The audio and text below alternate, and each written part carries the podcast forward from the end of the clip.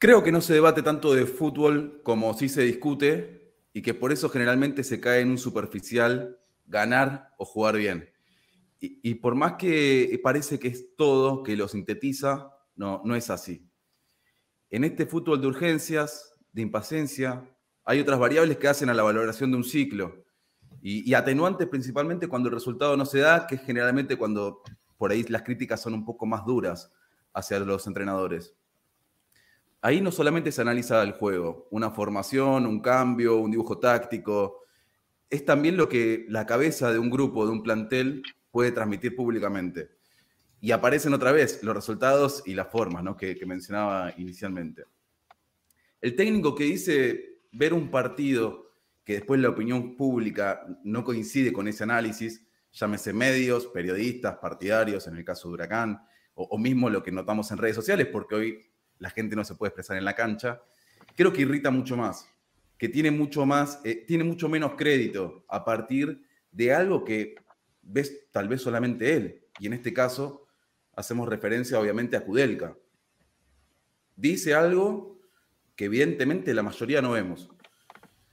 Y a partir de ahí es cuando elige la manera de interactuar con la, con la prensa, en este caso, y, en las últimas horas tomó trascendencia un cierto ninguneo de alguna manera, un juego que también habíamos visto, hizo con otro colega, Miguel López, y con otras respuestas que son pedantes, verdaderamente.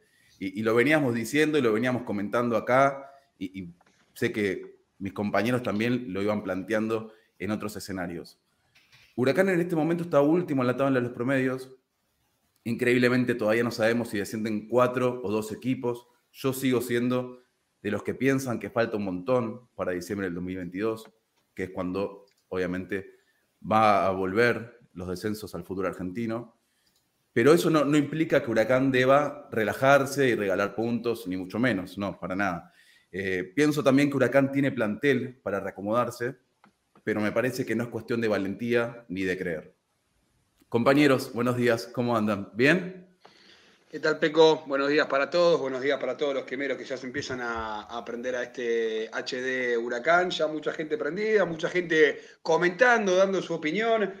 A ver, mucho, la verdad, mucho para analizar. Yo creo que es el programa donde más vamos a debatir, es el programa donde lamentablemente más vamos a coincidir. Em, me acuerdo lo lejano que quedó aquel primer programa, cuando el perro siempre ladra.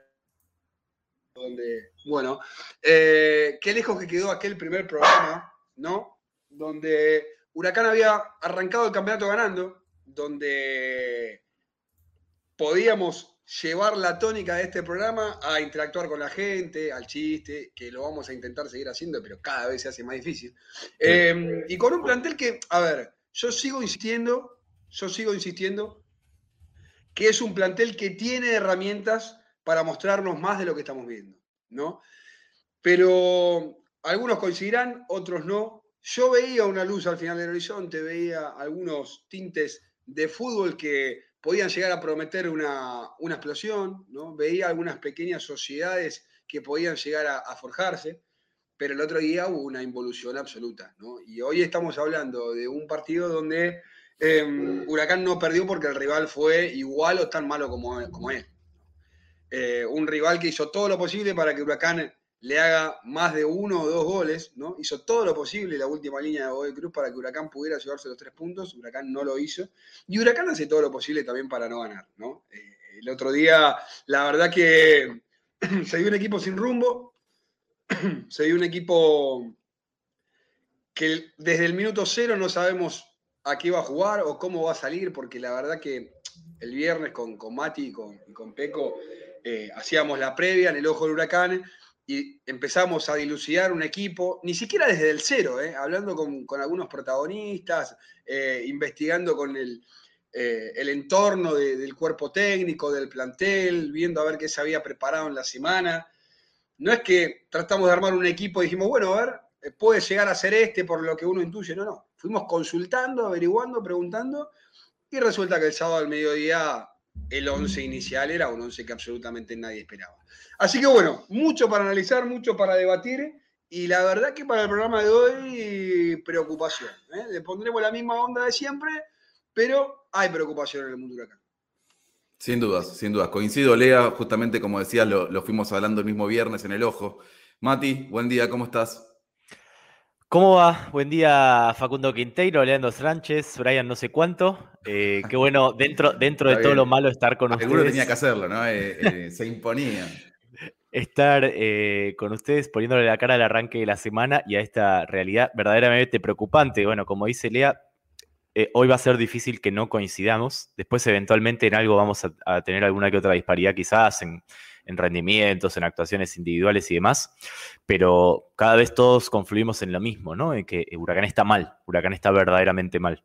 Eh, se nota cuando se lo ve jugar, se nota cuando se ven los resultados que se obtienen, se nota cuando se mira hacia atrás cuáles fueron los resultados obtenidos, se nota cuando se mira la tabla de los promedios, eh, se nota que incluso eh, y con este mundo que queda de distancia hasta diciembre de 2022 que vos, Brian, decías, eh, aún así hoy estamos preocupados día tras día, partido tras partido, puntito por puntito, y que Sarmiento ganó, y que Platense sacó un empate de visitante, y que Aldo le ganó a Colón, etcétera, etcétera, digamos. Es desgastante, en parte, digamos, vivir así sabiendo que faltan 14 meses mínimo de esto, 13 meses de esto. Pero bueno, e, es una realidad que se impone, ¿no? Y que se impone en función de, un mal trabajo hasta el momento que se viene haciendo, porque yo lo he dicho ya varias veces, tanto en este programa, en el Ojo Huracán, cuando le ha invitado. Digamos, creo que hay muchas críticas hacia el entrenador, en este caso en particular, desde todos los frentes, porque hay un plantel del que se esperaba más, ¿sí? Después, obvio que hay rendimientos que no están a la altura de lo que se parecía, de que muchas veces el nombre no juega, ¿sí? lo que juega es un rendimiento y un presente de un futbolista. Pero bueno, más allá de eso, digamos, si, si podemos marcar una diferencia entre el actual semestre y el anterior, es que había un poquito más de materia prima como para esperar algo más en un torneo en el que nosotros ya mismo lo caracterizamos, lo describimos o lo calificamos como raro, ¿no? Porque cualquiera le puede ganar a cualquiera. Porque nosotros acá dijimos que Colón a priori era un equipo difícil porque le había ganado arriba en el Monumental, eh, en el cancha Huracán termina siendo empate, pero tranquilamente Colón impuso en el juego y Huracán eh, encuentra el punto por el penal regalado. Y de repente ahora vais y se come tres goles con, con Aldo Cibe Mar del Plata, o un Atlético Tucumán que parecía fuerte y cerradito con De Felipe y también se come tres goles con Sarmiento, eh, a un patronato que podría haberle empezado ganando a Boca si no le hubieran anulado mal un gol de vuelta, en este torneo en donde parece que cualquiera le puede ganar a cualquiera, Huracán había hecho un mercado de pases por encima de la media y no está ni siquiera en la media en cuanto a los resultados, sino que está por debajo, ¿no? Y lo que vamos a ver a lo largo del programa, y a propósito, lógicamente, de esta realidad que se impone, que estrictamente tiene que ver con los promedios, yo creo que ya nos podemos ir olvidando de clasificación a copas por más que el torneo sea largo, porque tendría que cambiar de PEA para Huracán y sería un cambio tan brusco de los que no se suelen ver. O sea, en cuanto a probabilidades, es verdaderamente difícil que eso ocurra. Eh, Huracán viene así desde hace mucho, ¿no? Digamos, hay lógicamente una crítica específica para este entrenador por su actual trabajo, por ser quien está ocupando el cargo, pero si nosotros nos movemos hacia atrás en el tiempo, lo que vamos a ver es que Huracán está cosechando puntos. Eh, propios de una campaña de descenso, en definitiva, eh, eh, dicho bruscamente, pero con certeza, desde hace más de dos años. ¿sí? Desde hace más de dos años que viene eh, teniendo campañas justamente de equipo que termina último, penúltimo en el torneo, de equipo que eventualmente pierde la categoría. No ocurrió eso, lógicamente, por la suspensión por pandemia de muchísimos partidos, la postergación de los descensos y demás, pero en función de estos resultados, digamos, no, sería una locura de que si no hubiera habido una pandemia por medio, Huracán ya hubiera perdido la categoría. Y pese al changui que ha tenido, o a este margen que ha tenido en función de un contexto específico, eh, aún así no, torció el rumbo, ¿no? O sea, hoy por hoy está camino a eso. Entonces lo que hay que hacer es meter un volantazo, no es girar. Y, no me estoy refiriendo estrictamente a una cuestión de cuelga, sino en línea general es girar en todo sentido. Si de alguna manera hay que revertir esta situación, porque digamos, si Huracán mantiene el promedio de partidos... Huracán ya giró, Mati, eso es lo que a mí me preocupa. Huracán ya giró, Huracán cambió Pero no la parece. cambió el un poquito, esperemos un poquito porque acá iba a decir, Mati hizo el resumen de lo que va a ser este programa durante las próximas dos horas. Nos reencontramos el próximo lunes, ¿no? Eh, le damos al polaco que todavía no, no pudo decir buenos días siquiera. Pola, vos también, ¿cómo estás viviendo e, este presente huracán que ya definitivamente tiene eh, a Kudelka en el centro de la escena otra vez? ¿Qué tal, Peco, Mati, Lea, eh, a toda la gente que está del otro lado escuchando? Preocupado por este presente huracán, obvio, no estoy diciendo nada que nos sintamos todos. Eh, venía escuchando los últimos días programas pasados de HDH, eh, de, de, Globo de mi vida, lo escuchaba Lea también en la transmisión del Ojo el otro día en el partido ante Godoy Cruz, eh, y creo que empezamos a ser un poco esclavos de nuestras palabras cuando hace una semana nada más pedíamos tranquilidad, pedíamos apoyar un proceso que había arrancado prácticamente de cero, una, comisión directiva que hizo borrón y cuenta nueva de la mano del técnico en un plantel que estaba superpoblado.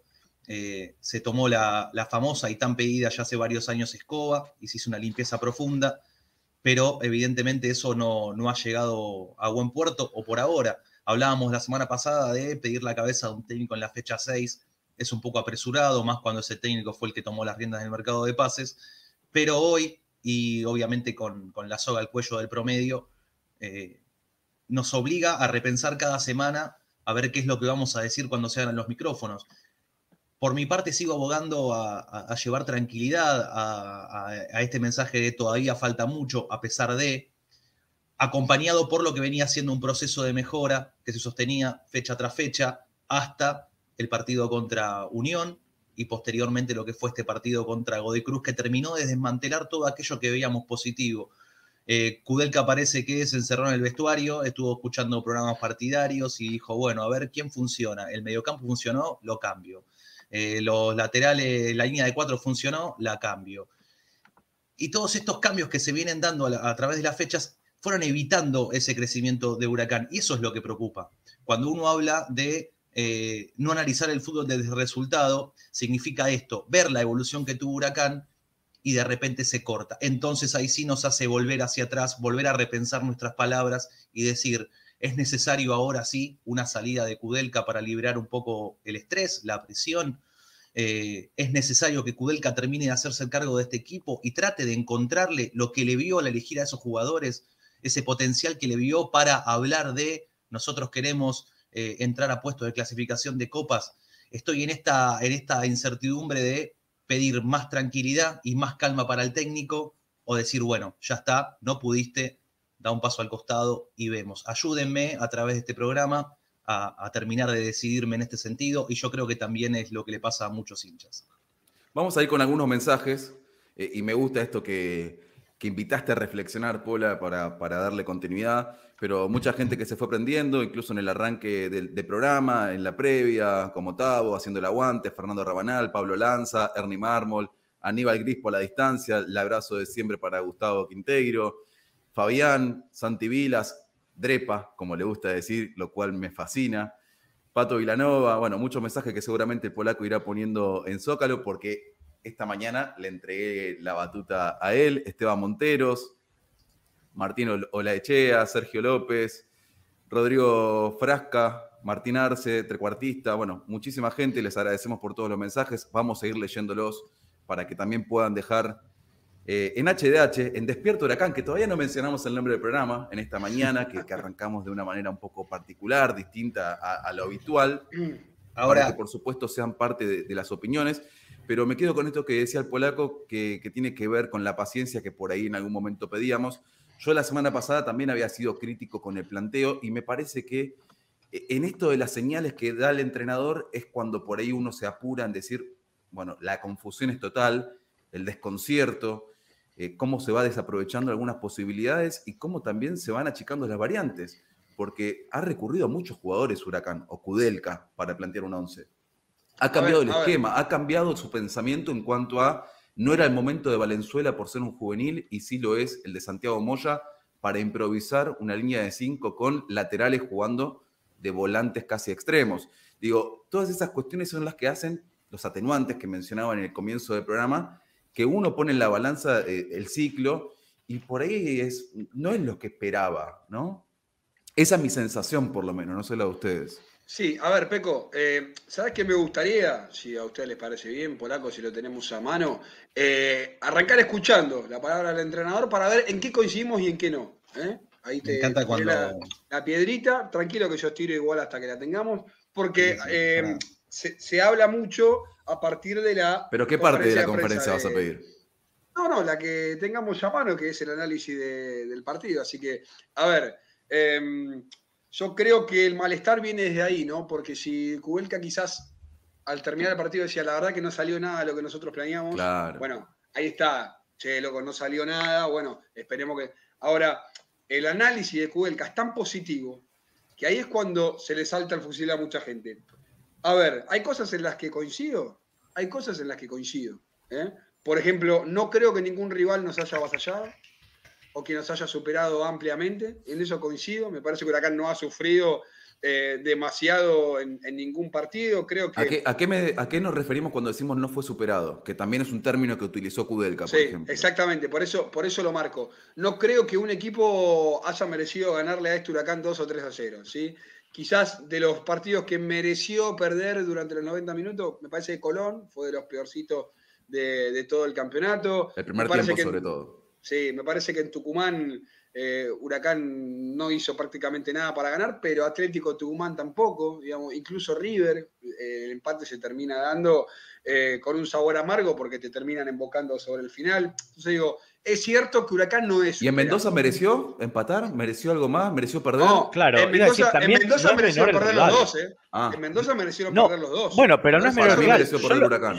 Obviamente, si me equivoco. sus falencias, pero el partido se jugó en tres cuartos de cancha, sobre todo el primer tiempo. Claro, llegó este constantemente por las bandas, digamos. Llegó así siendo, eh, eh, eh, dicho más pronto, horrible y todo como fue el partido, incluso el partido de Godoy Cruz, no solo el de Huracán. Godoy Cruz de repente desbordada por izquierda, desbordada por derecha, tira al centro, metía el pase atrás. Después, obvio, por algo está ahí acompañando al Huracán en el fondo de la tabla de los promedios. Digamos, no, no tiene la, jerarquía ni, la calidad como para poder definir de una situación o de dos situaciones ya meter un gol. Pero le llegó constantemente. Huracán creo que tiene el gol en contra, o sea, es un centro que no iba a ningún compañero y, e increíblemente el defensor apunta con la cabeza para un lado y la pelota sale para el otro. El penal, que se va afuera. Creo que el único remate el, fue el, cabezazo de Jacob, o sea, nunca le pegó al arco, literal, abajo de los tres palos nunca le pegó. Contra un rival que estamos eh, diciendo es un par en cuanto a otro equipo pobre que viene con malos resultados, que está peleando la permanencia. Si ese es tu parámetro y encima jugás así, y está complicado. Mati, digo, para no caer en el análisis eh, resultadista, ¿no? Que depende de un montón de cosas ganar o perder un partido, no solo de cómo se trabaja en la semana, pero yo voy a la, previa del partido, voy a cómo, se, cómo se trabaja ese partido. Este, si yo armo una valija para irme de viaje y llevo tres camperas, dos buzos, guantes para la nieve, y llego al aeropuerto y me dicen, ¿a dónde vas? No, me voy a Bahamas. ¿Para qué arme la valija así? ¿Entendés? Vos paraste un partido con una línea de cinco, con dos carrileros, con funciones dobles, ¿no? La función de, marcar por los laterales. y de terminó sin ser ninguna función. Claro, adelante, de eso, adelante de eso le pones dos extremos, como fue Rincón por un lado y Acevedo por el otro. Y durante todo el partido, la única manera de generar juego de Huracán fue tirar pelotazos por encima de la línea, de, la línea del medio para buscar al delantero. Entonces, ¿te puede salir mal un planteo? Obvio que te puede salir mal un planteo. Mi duda es, ¿para qué vos generás esa posición en la cancha para después jugar de otra manera? Y es ahí donde yo le caigo al técnico, porque eh, no estoy con los que dicen, no, no puedes jugar con línea de 5 contra Godoy Cruz, porque la línea de 5 es un número. el partido contra Unión fue una línea de 5 con tres marcadores centrales y dos carrileros que hicieron toda la banda. Te salió bien, mal, después lo discutimos, pero la intención del partido fue esa. No veo correlación entre la intención que dice tener Kudelka y lo que los jugadores muestran en cancha. Sí, lo que cuesta es entender las lógicas, ¿no? Porque, eh, y, me agarro de algo que decía Brian a propósito de los mensajes en conferencia, que Lea también mencionaba y demás.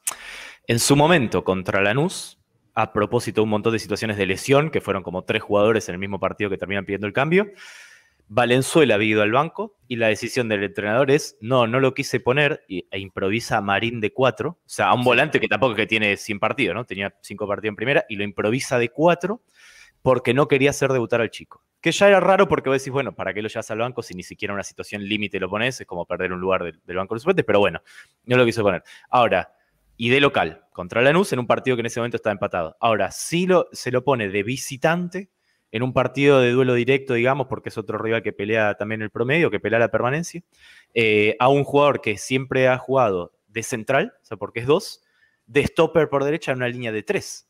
O sea, muy improvisado. Entonces, de vuelta, si ponía a Valenzuela y también ponía ahora a Santiago Moya, y después en la semana que viene ponía a otro jugador a jugar de otra cosa, no sea, Marina a jugar de extremo, bueno, no sé, es raro, pero hay una lógica que es, estoy probando, estoy probando juveniles, estoy mechando, los estoy poniendo en posiciones donde habitualmente no juegan porque tengo urgencias en el equipo o necesito suplir lugares. Ahora, no hay, No hay una lógica de ese tipo. No es, no, resguardo el juvenil, no, lo expongo al juvenil. No, juego con línea de 5, no, no juego con línea de 5. No, eh, rearmo porque no tengo laterales, no, ahora sí tengo laterales, pero aún así pongo línea de 5. Entonces, ¿dónde están las lógicas? En la última conferencia lo que dijo Cuelca es, no me gusta la línea de 5, estamos probando. Y cambian el entretiempo y vuelve a una línea de 4.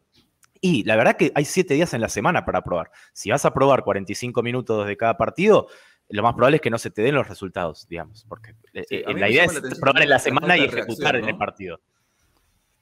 Sí, es un tipo con una línea de 5. Quiles, que dijimos fue el mejor partido anterior, pasó desapercibidísimo porque estaba unos metros más adelante de lo que podía servir para la defensa y unos metros más, unos metros más atrás de lo que podía servir para el ataque. Por momentos parecía que no estaba ni siquiera en cancha y no porque haya jugado mal, sino porque no entraba en participación. Cristaldo lo mismo, fue el mejor contra Unión, fue uno de los mejores contra Unión, si no querés ponerlo como primero. Este, y prácticamente no tocó la pelota en el primer tiempo. Este, Acevedo no mostró nada, Rincón, que otra, otra cosa también, esto de la, de, la histeria del momento, hacía que la gente pida Rincón como si fuese, qué sé yo, Espinosa. Y, bueno, y lo vimos a Rincón, esto es Rincón. Y, lo Además, para poner a Rincón, digo, lo dejó afuera Silva, que había jugado un buen partido contra Unión. entonces también... Acevedo había hecho un buen arranque de torneo y se va al banco sin merecerlo. O, o sin haber hecho mérito, digamos, jugado mal como para salir entra Silva. Silva juega bien, uno dice, bueno, está bien, Silva le ganó el puesto, sencillamente Acevedo y chao. Ahora, Silva jugando bien, vuelve a salir y por rincón. Entonces es una rotación que ni siquiera tiene que ver con, mal rendimiento, que, de vuelta es, es, difícil. O lo único que se me ocurre, el único esbozo de lógica que, que, veo detrás es estoy probando todo. Estoy probando chicos sí, chicos no, extremos sí, extremos no, todos los nombres posibles, todos los puestos posibles. Además está lógicamente el asterisco no menor de las lesiones constantes una y otra vez. Huracán se queda sin jugadores en puestos en donde no le sobran puntualmente. Eh, y, lógicamente que, bueno, cuando viene el recambio, no tenés 22 titulares o 22 tipos que están a, la orden del día como para jugar en primera, esos titulares y, pelear algo. Entonces, verdaderamente es complejo. Pero bueno, son un cúmulo de situaciones que se dan que, que hacen muy difícil de entender, digamos, las decisiones y que a la par también eh, eh, lo, que demuestran, lo que, lo que dejan claro es por qué Huracán está donde está en la tabla de los promedios y en la tabla de posiciones, en la que también está mal, ¿no? Porque hay una cuestión de arrastre, pero también una cuestión de arrastre ratificada, si se quiere, por el torneo actual. Sí, y creo que también va quedando lejos el partido con Lanús, que vamos a coincidir todos, y, lo dijimos una y otra vez, fue lo mejor, no del ciclo Kudelka, lo mejor de Huracán en los últimos años, por lejos, ¿sí? En cuanto a funcionamiento, e incluso marcamos un asterisco, que me acuerdo que coincidimos con Lea, que ni siquiera en ese partido podemos ponderar lo que fue eh, a partir del ciclo Kudelka, porque los cambios empeoraron el funcionamiento del equipo. Y vos, Mati, decías recién, respecto a las situaciones que tuvo Huracán en Mendoza, el gol en contra, el penal, cabezazo de Jacob a partir de una pelota parada en el cierre del partido, nada más. Y con Unión fue parecido. Con Unión más allá de las atajadas de Moyano, que son extraordinarias y que Huracán podría haberse puesto en ventaja eh, si no hubiera estado de por medio del arquero de Unión, cabezazo de Meroya en un córner. Remate de media distancia de Cristaldo, medio forzado a partir de un rebote, una segunda jugada, y la de Acevedo es en un tiro libre también. Entonces la generación de juego está escaseando en Huracán, está empeorando. No es solamente un problema de que es inefectivo, Claro, pero digo, no, no había quedado ya expuesto la cuestión del medio campo en el partido contra, contra Lanús y contra Unión.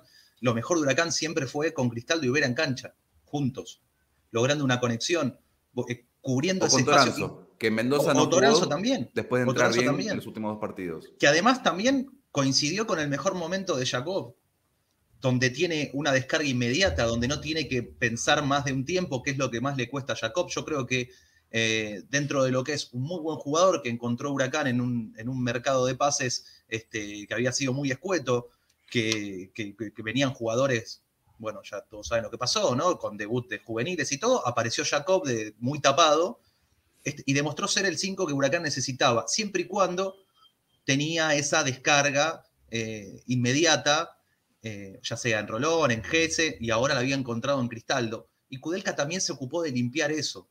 Entonces, vuelvo a insistir sobre los errores puntuales del técnico a la hora de hablar de una posible continuidad o no. Más allá de lo que signifique el partido con Vélez de la semana, de la semana que viene, con el condimento que le pone Vélez a la situación y que obviamente, primero que nadie quiere perder y segundo que contra Vélez no, nos duele todavía un poquito más, entonces eh, creo que se vuelve como un partido más que bisagra para, para Kudelka.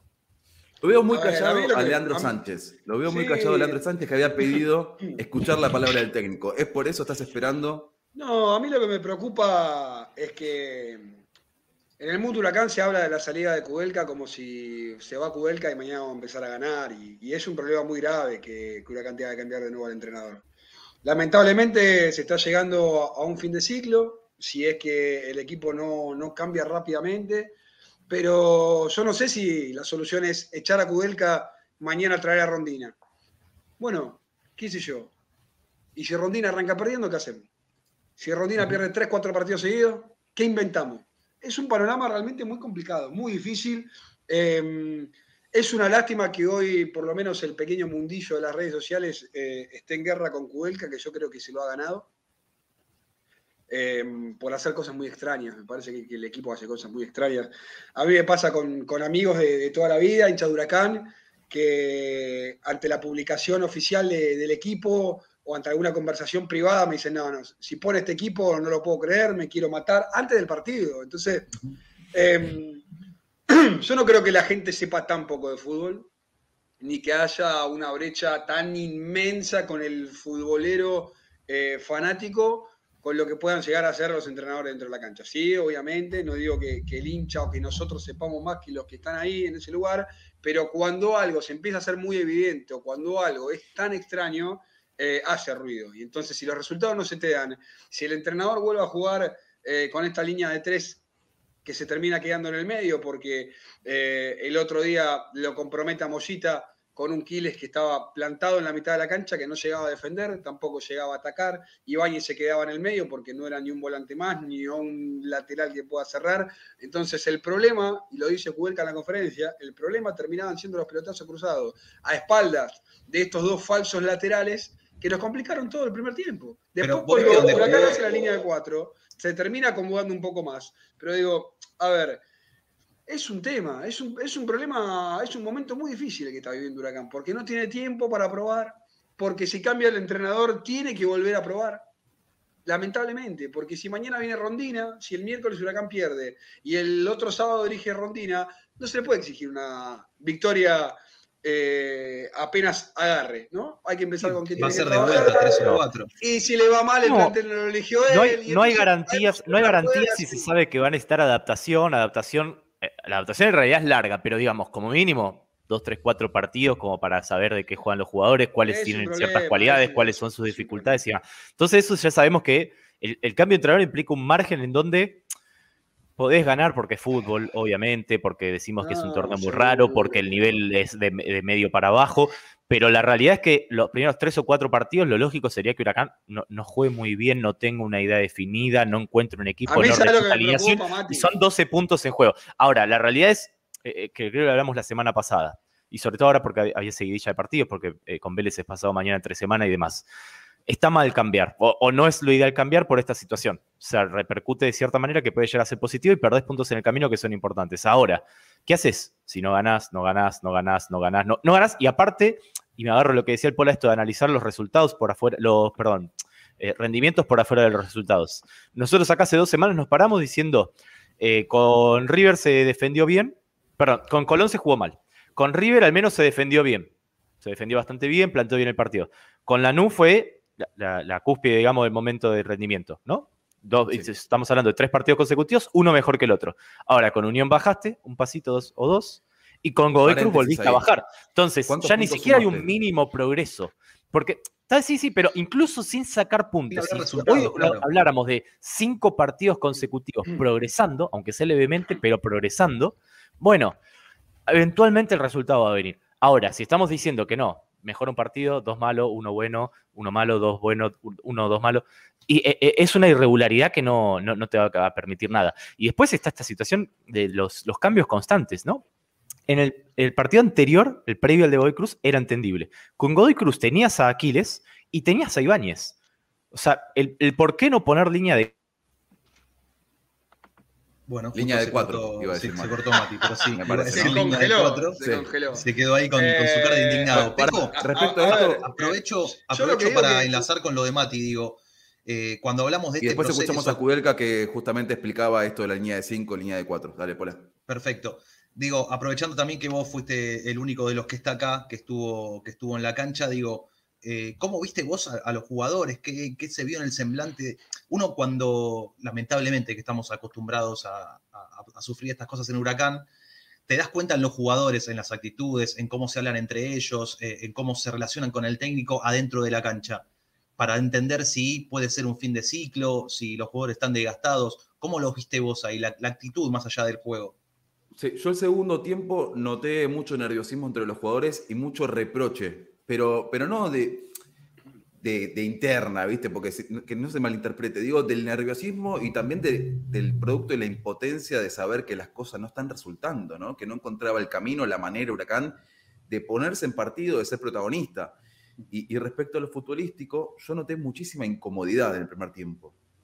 Pases cortos que se iban largos, también las dimensiones del campo de juego de la cancha de Godoy Cruz, la verdad deben ser de las más chicas de primera división.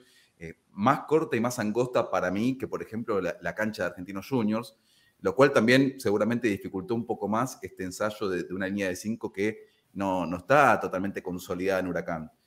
Eh, pero bueno, me parece, Lea, que, es el momento oportuno para escucharlo justamente a Kudelka respecto a esta línea de cinco y la variante en este tiempo, modificando el dibujo y después la posibilidad de, de leerlos a ustedes, que todavía no lo hicimos como es habitual en cada lunes por la mañana en Despierto Huracán 10.37.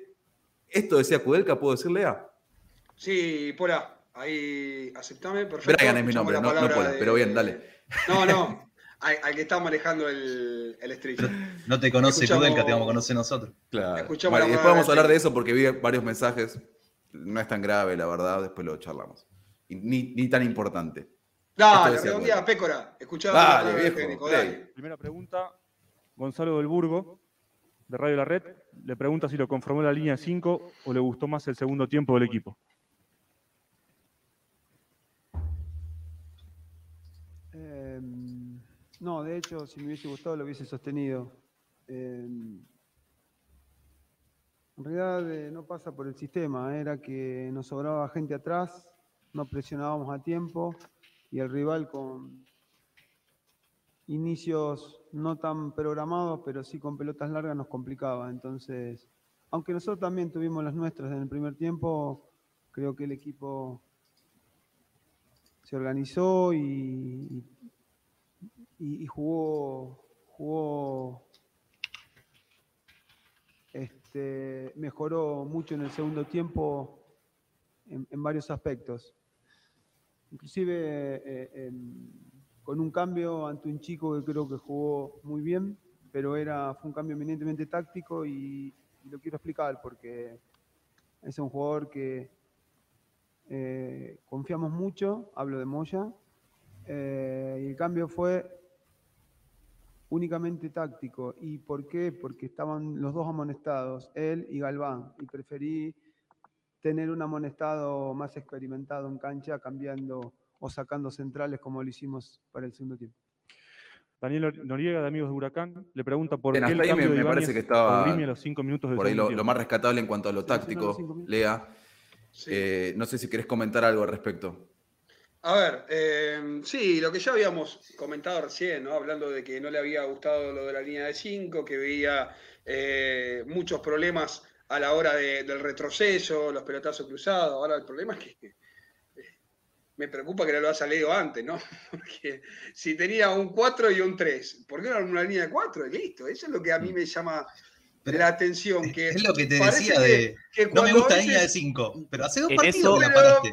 Pero, no, bien. El partido anterior no te quedaba otra. El partido anterior, la verdad, a ver, no, hay que pegar en el piso, hay que analizar y entender. El partido anterior eh, no te quedaba otra. Tenías 200 laterales lesionados, tenías que improvisar. Bueno, este partido tenías un 4 y tenías un 3. Alguna una línea de 4. Eso es lo que a uno le llama tanto la atención, que a veces parece que el sistema o el equipo está tan cantado y después no, no, no, no sé. Sí, o, volver a lo que fue el partido con Lanús, intentá retomar esa línea, ¿no? Y si querías seguir con, con la línea de 5 con carrileros, hacelo, pero tenés que modificar de la mitad de la cancha para adelante, porque si no, es lo mismo. Este, hay un error desde el planteo, me parece. Después discutiremos, no, en la semana del técnico. Yo le doy la potestad de eso siempre al técnico, que, elija al, que él le parezca porque es el que los ve, es el que es técnico. Yo desde acá puedo decir, no, para mí juega mejor, eh, qué sé yo, Acevedo que Silva. Es un tema mío. Yo, qué sé yo, trabajo en el aeropuerto, no soy técnico. Confío en que el técnico ponga el mejor este, que él considere en, esa posición. Pero cuando las cuestiones son tan notorias, cuando todo el mundillo se da cuenta de eso, cuando uno en la, tribuna o en la tele dice, es muy obvio que el partido así no, no, iba a llegar a buen puerto. Me preocupa que el técnico no haga una autocrítica siquiera. Que no diga, no, bueno, le erré al planteo, este, tuve que corregirme sobre la marcha. No, bueno, fue un cambio táctico porque yo noté. Es raro no, eh, repetir lo bueno, ¿no? un, segundito. Hablando de Mundillo, ¿qué dice la gente que venimos prometiendo leer los mensajes? No leímos ninguno todavía. Dale, dale, métele. Dale, Pola, ¿tenés alguno ahí para, para marcar? Más allá de que están saliendo todos al aire. Sí, sí, los vamos a notado en el graph. Pero me parece que está bueno que en un momento tan delicado, donde también se generan algunos mini debates, más allá de que coincidimos bastante entre los cuatro, que, la gente pueda participar. Bueno, primero aglomerar un par los mensajes de, de, apoyo a, Peco, que bueno, ya Peco igual estuvo hablando a, no sé quién, a no sé cuánto. No sé cuánto. Peco, ¿querés hacer un mini descargo de eso primero como para aclarar la Me parece que es demasiado para hacer un mini descargo. No, eh, yo, creo que, que, deberíamos ordenarlo en, cómo, le, de cómo querés hablar de este tema. Me estoy volviendo loco. Te escribo sí, allá, al privado. lo, ponemos después. Tengo el video acá. ¿Qué? La gente está preguntando, ¿qué querés hacer? ¿Me explicás qué querés hacer? ¿Lo querés comentar? ¿No lo querés comentar? Tengo yo un lo quiero comentar, para hacer. muchachos. Hay, hay dos horas de programa. Hay dos horas de programa. ¿Este quilombo saben cómo garpa? Me parece, que, me parece que es hablar del elefante en la, en la sala, así que vamos con No, no, no. Hablando en serio, la verdad es que no me afectó, me causó gracia. De hecho, Lea fue el primero que me lo hizo saber.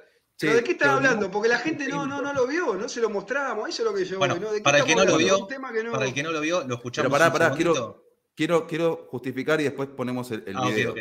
Quiero decir que eh, no lo tomé a mal, porque no me sorprendió, porque ya hizo lo mismo con otro colega y lo hemos dicho acá en HDH, dentro de ciertas formas que no nos parecían las más adecuadas que tenía Kudelka, de referirse a la prensa que eh, la verdad es que la relación es bastante distante, ¿no? Desde su llegada, decisión de él no hay problema, pero los modos son el tema. Con Miguel López hizo el mismo jueguito, por decirlo de alguna manera, de cierto ninguneo de quién es el que pregunta, cómo es el nombre, ah, no sé cuándo.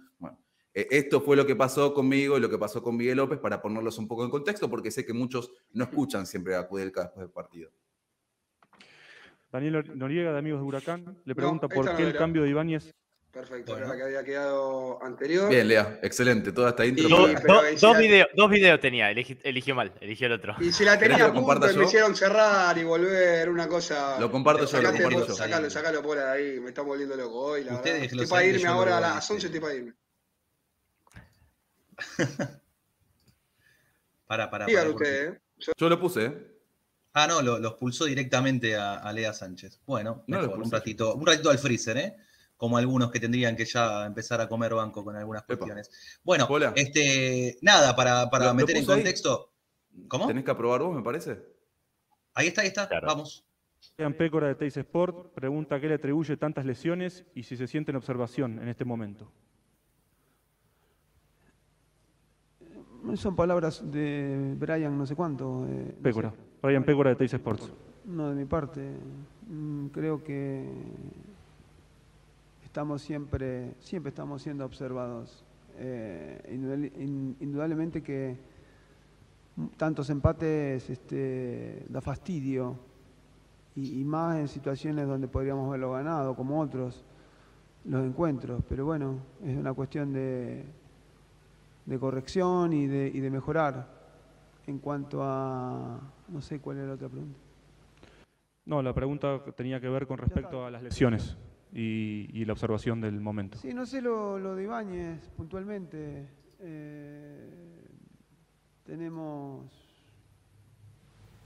situaciones muy raras, como la de Triverio, por ejemplo, que ante un golpe se infecta y tienen, bueno, seguramente ya habrán informado al respecto. Eh, mm, hemos tenido algunas dentro de la normalidad de un jugador de fútbol y otras que son bastante anormales, entonces no tengo nada como para atribuir o fundamentarlo. Miguel López, de Globo de Primera, le pregunta si ya piensa en cuáles serían los cambios para el partido, la semana para pasada. partido con Colón, teniendo en cuenta que para él De un equipo desordenado. Con Tucumán. ¿Cómo se llama el que preguntó? Miguel López, de Globo de Primera, dice cuáles van a ser los cambios para el partido con Colón, Y si- teniendo en cuenta la desorden en las líneas. Bueno, primero que el desorden de las líneas que él vio no lo vi yo. Y segundo que no recuerdo el nombre, eh, si quiere que ya dé una respuesta ahora sería un mal técnico. No puedo estar decidiendo a a- a 10 minutos que termine el partido qué cambios voy a hacer para el otro partido. Me parece que es demasiado apresurado. Que me deje pensar un poco a ver si no le erro. Bueno, eh, respecto a esto, yo creo que, digo, lo que me corresponde a mí, que fue lo, lo más reciente y lo que consulté, si evitaba ese jueguito, que, que repito, hay un patrón, se repite, Claro. es reincidente, evidentemente hay una intención. Si evitaba eso, la respuesta estaba perfecta. No, no tenía nada para decir, porque yo le pregunté si se sentía en observación, dijo, siempre estamos siendo observados, no, no era para tanto, me parece. Eso por un lado. Eh, lo de Miguel López también me parece que está mal y que es innecesario responder de esa Ah. manera, porque si a él le interesara de verdad saber quién es el periodista que pregunta, que generalmente somos los mismos, siete, ocho, después de cada partido hace cinco meses, la relación sería distinta o, o intentaría tener otro vínculo. Ahora, si él pretende ser lo más distante posible, ¿qué te importa si te pregunta Juan González, José Pérez o quien goma sea?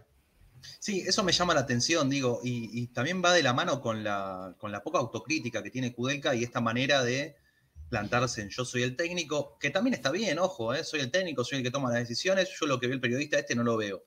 Este, me parece perfecto. Si vos lo haces desde un, desde un lugar de, este, de posición, de técnico, de respeto con, con- con los periodistas, es una cuestión.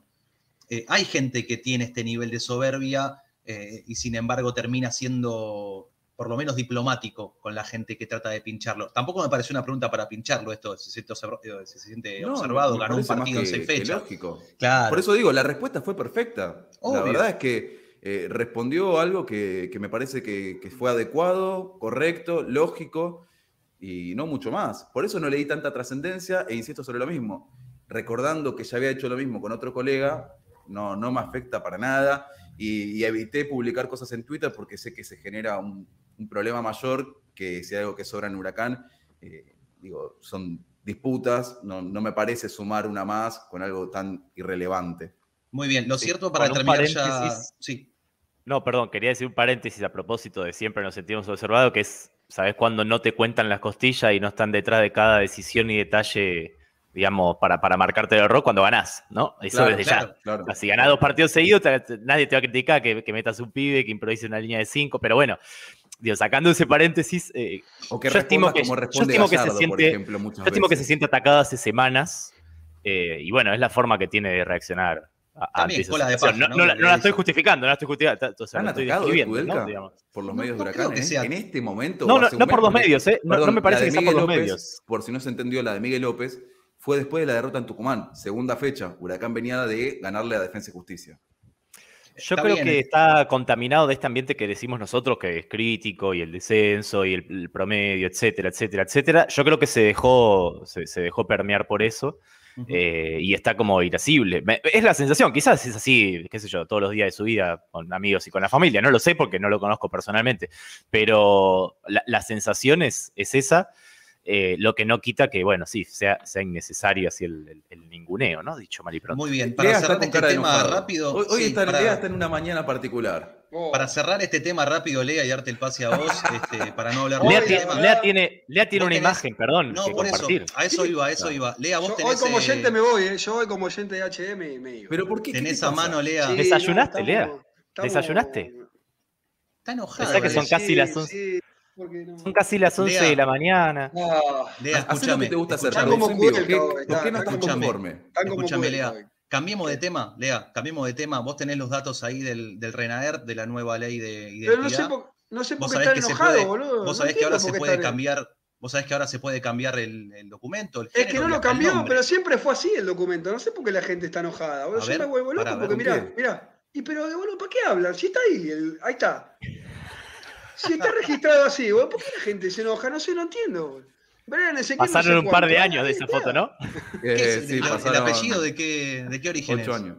Es rumano él, porque Rumano. Peco tenía un abuelo rumano que estaba casado con una brasileña y vinieron acá. Claro, no le pusieron la- los puntitos a la U y la- esas, Claro, esas tenían cosas raras. tenían ¿no? un, un parripollo en ese momento Bueno, acá. quiero avisar en este momento que soy soltero, porque esto obviamente estuvo confabulada Sofía Aznar, así que Ajá. va a haber consecuencias. Pasó la foto del documento. Muy bien, la gente en el chat que. A ver, leamos bancando mensajes, al ahora señor sí. Pécora, Gustavo Roberto Quinteiro, que lo, lo conozco de algún lado, dice: Pécora, señor Fran Darío, no sé cuánto, el apellido del periodista es Pécora, le dice. Eh, siguiendo en esta tesitura. Hernán Mármol dice, brillante editorial, saca del medio FDK. Eh, Martino Laechea dice, buen día gente, creo que ya se le está pasando el crédito a Kudelka por la falta de funcionamiento del equipo. En un programa dijeron que dentro de la CD ya no confían tanto en el DT. De esto nos va a estar hablando en un ratito nada más nuestro querido amigo Matías Ciancio. Eh, vamos a ver, siguiendo acá. Martín Arce, a mí, no me, a mí no me cae mal Kudelka, pero derrapó mal con el trato a los periodistas. Te rebanco Brian, dice.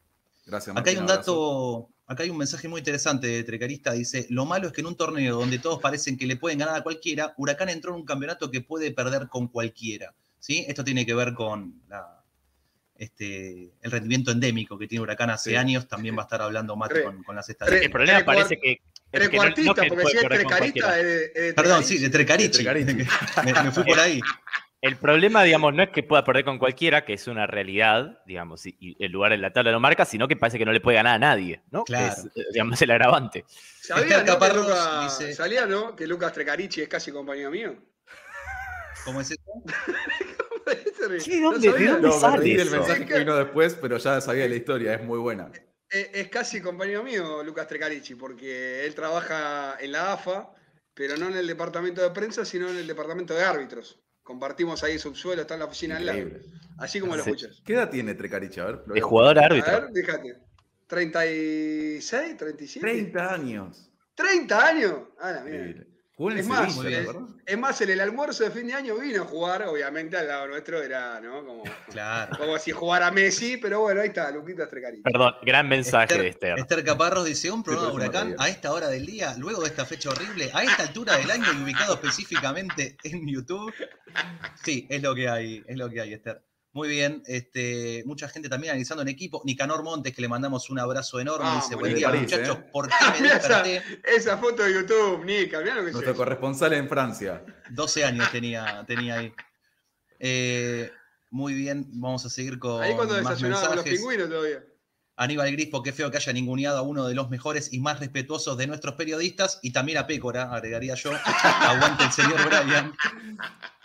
No sé si de los Martín mejores, Arce. respetuoso intento ser, eso seguro. ¿eh? Martín Arce dice, lo único que me gustaría de Brian es que no pierda tu mirada objetiva. Dice que sos de los pocos que hay. Eh, Gracias, Martín, abrazo. Intentaremos. Intentamos, ¿no? La verdad, por eso digo, no, no me afecta. Ignacio Renis pregunta si ya hablamos del desplante de Kudelka, estábamos justamente hablando de eso. Mucha gente pidiendo ya la renuncia de, de Kudelka en el grupo, ya Ah, hablando la de...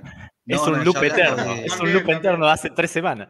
Pero también esto que dice Joaquín Pérez, ¿no? No entiendo los que piden a Rondina, Arsenal tiene menos puntos que Huracán. Esto pasó también cuando vino Kudelka. Kudelka no vino de hacer un torneo más o menos bueno y de estar en un buen momento, sino que venía de un declive marcadísimo de Newell's. Nunca un técnico va a si, si no tiene trabajo, digamos, nunca un técnico va a venir estando bien.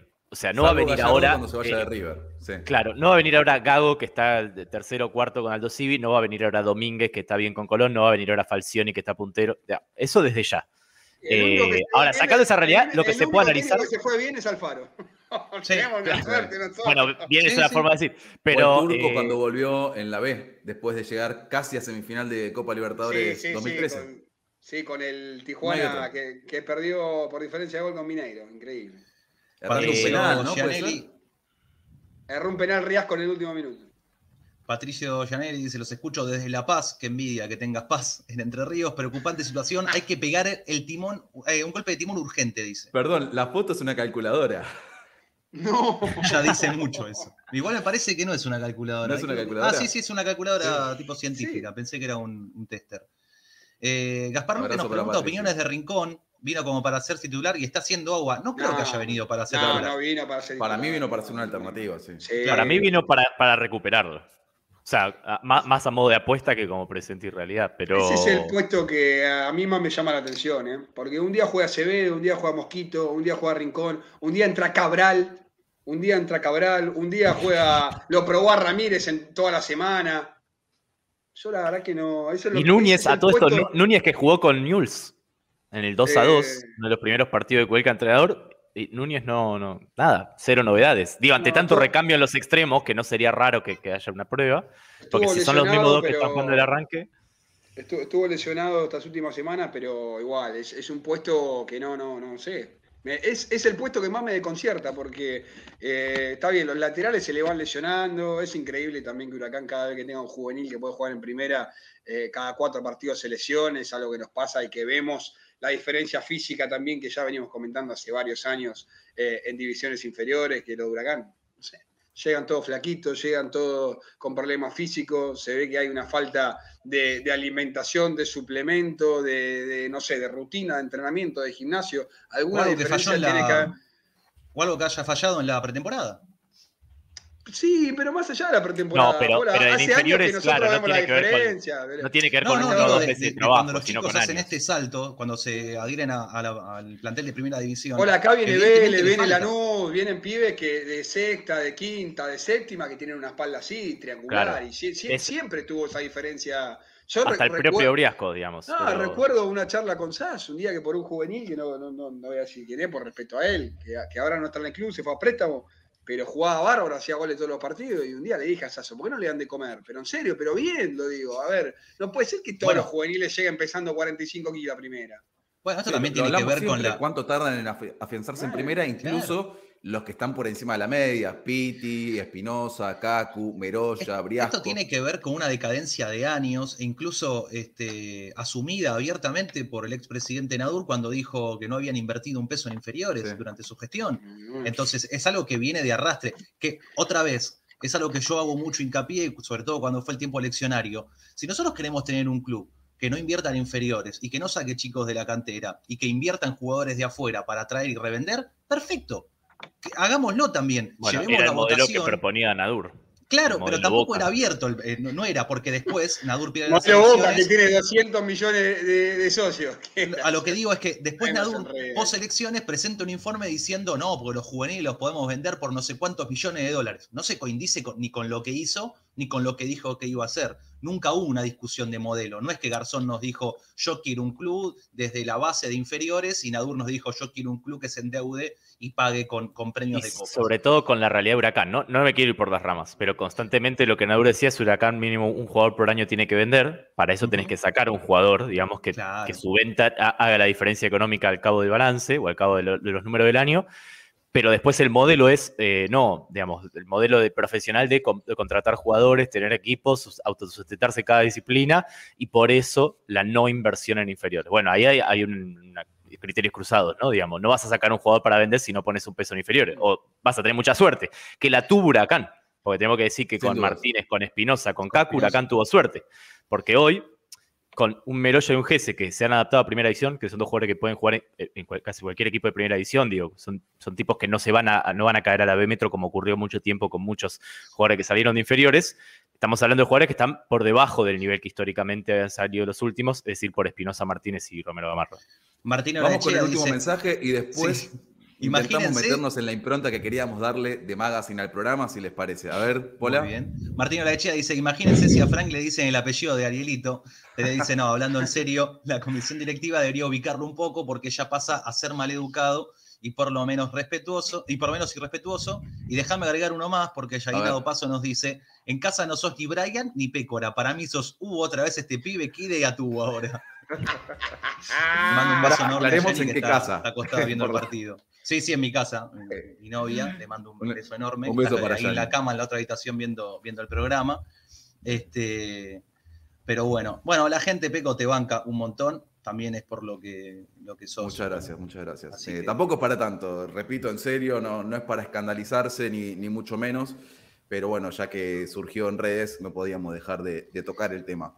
Hoy en la mañana pasó la primera hora, queda todavía un rato más de HDH, despierto huracán.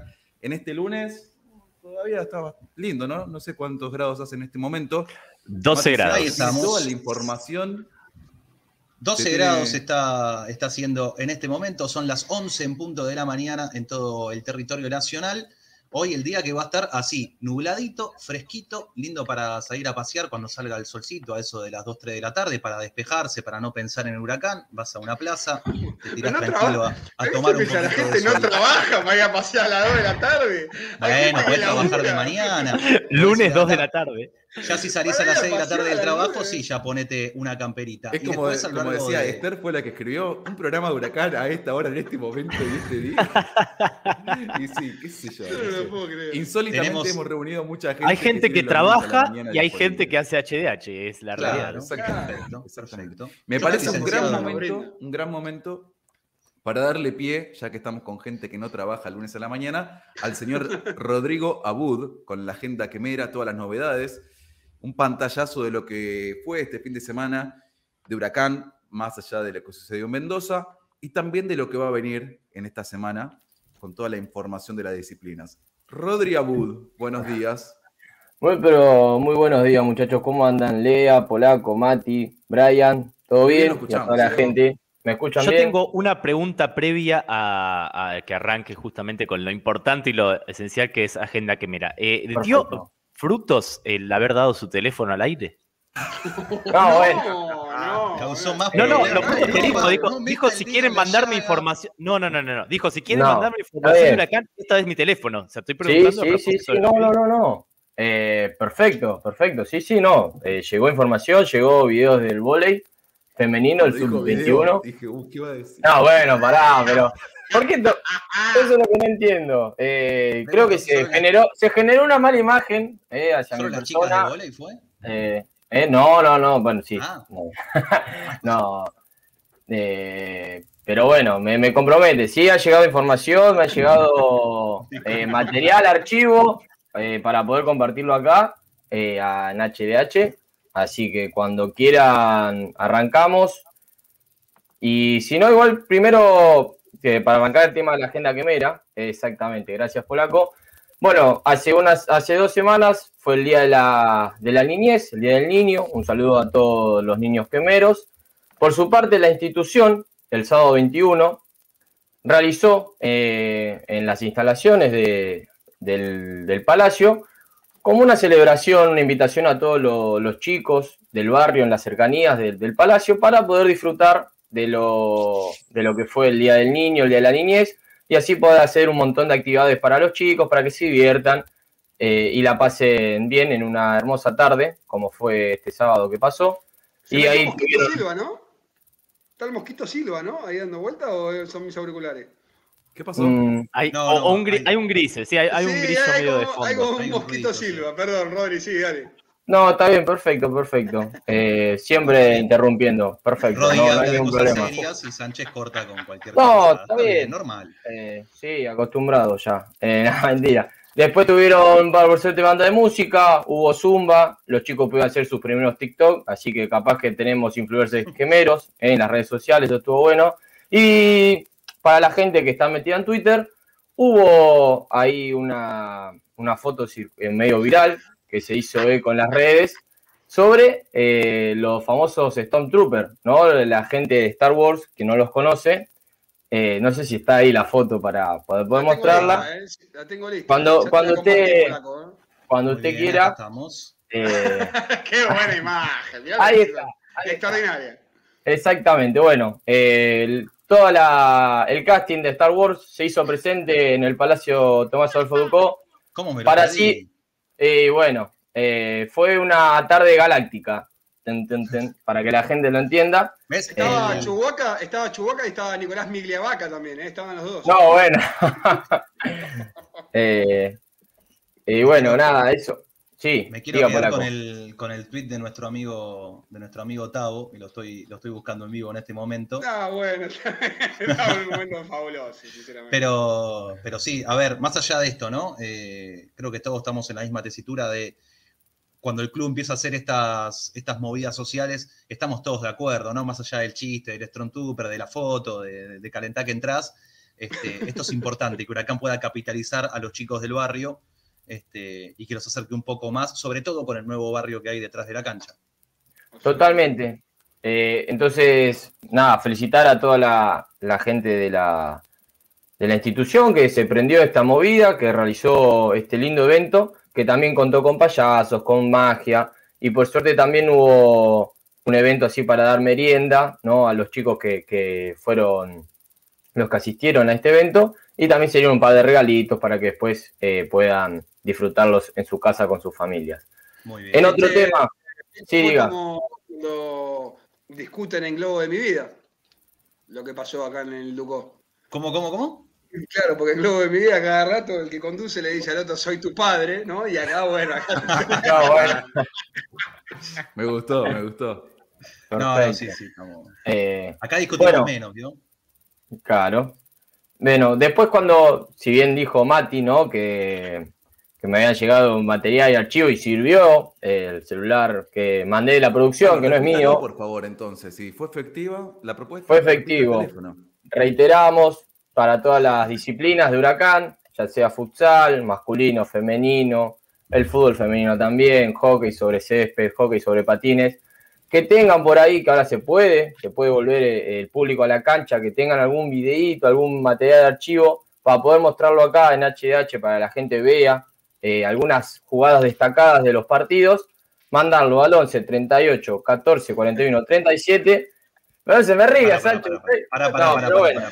Esto me Más encanta despacio. porque qué momento para estar, qué momento para estar vivo, ¿no? Porque Más antes el despacio periodista iba, cerebrito, sí. Más despacio antes el periodista A iba a buscar el material. 11.34. Ahora pasa el 11, teléfono y 34. 11, 11, no, es 11 38 14 41 37 es el, es el número de la producción de acá de HDH, ¿eh? Bien, no, bien, no es mío. ¿En horario, ¿En horario de oficina o 24 por 7? Ahí va, en el Zócalo. Eh, yo normalmente ya después de las viernes está desconectado el- la agenda. Pero bueno, eh, después le podemos dar una, una Después de miradita. los viernes está desconectado. Sí, sí, sí, sí. Qué bien, Sí. qué bien. Pero las disciplinas muchas eh, juegan los fines de semana igual. Sí, no, bueno, por, eso, el, lu- el lunes a las 8 ahí le prendemos el celular y ahí tanteamos con un poco de cabeza. Entonces, esto, Ustedes saben, además del periodismo, ustedes saben además del periodismo eh, el trabajo de Rodrigo Abud, ¿no? Es la persona ideal para este programa. Es, Con es el- tratamiento en casa. es, el, es el mejor refuerzo que tenemos lejos. Ustedes saben, ¿no? A qué se dedica Rodri aparte del periodismo. ¿A qué se dedica? Oh. los, trabajan los trenes, o sea, no hay nada mejor que Rodrigo Abud para estar acá en H de Huracán, el programa de los transportes públicos. ¿Qué, qué hacen los trenes? Perdón, no sabía. Oh, bueno, eh, para que la gente no, no lo conoce, eh, yo laburo de ayudante conductor en la línea San Martín. Eh, es como decir, cuando la gente ve el tren, el tren pasar sobre las vías, hay, en la cabina hay dos personas, uno es el conductor y el otro es el ayudante. Bueno, en este momento yo sería el ayudante conductor. ¿Y no lo Así que- conoce a, Eso al iba a decir, polaco el relator de maratón. Claro, que ¿El era? Motorman. Eh, no, no, no tuve el agrado por un tema de, de, la- de las líneas que, que donde habrá transitado el polaco Yul. Bueno, justamente el DJ que, que está de moda, que hace los cachengues y todo eso, Fer Palacio, era eh, conductor Claro, de, del correcto. Sarmiento. Mirá qué bueno, no- no, Entonces- tenía ese dato. Eh, bueno, tiene que informarse más, Brian, no sé cuántos. Oh. eh, atento. Acá casi, casi que podemos decir-.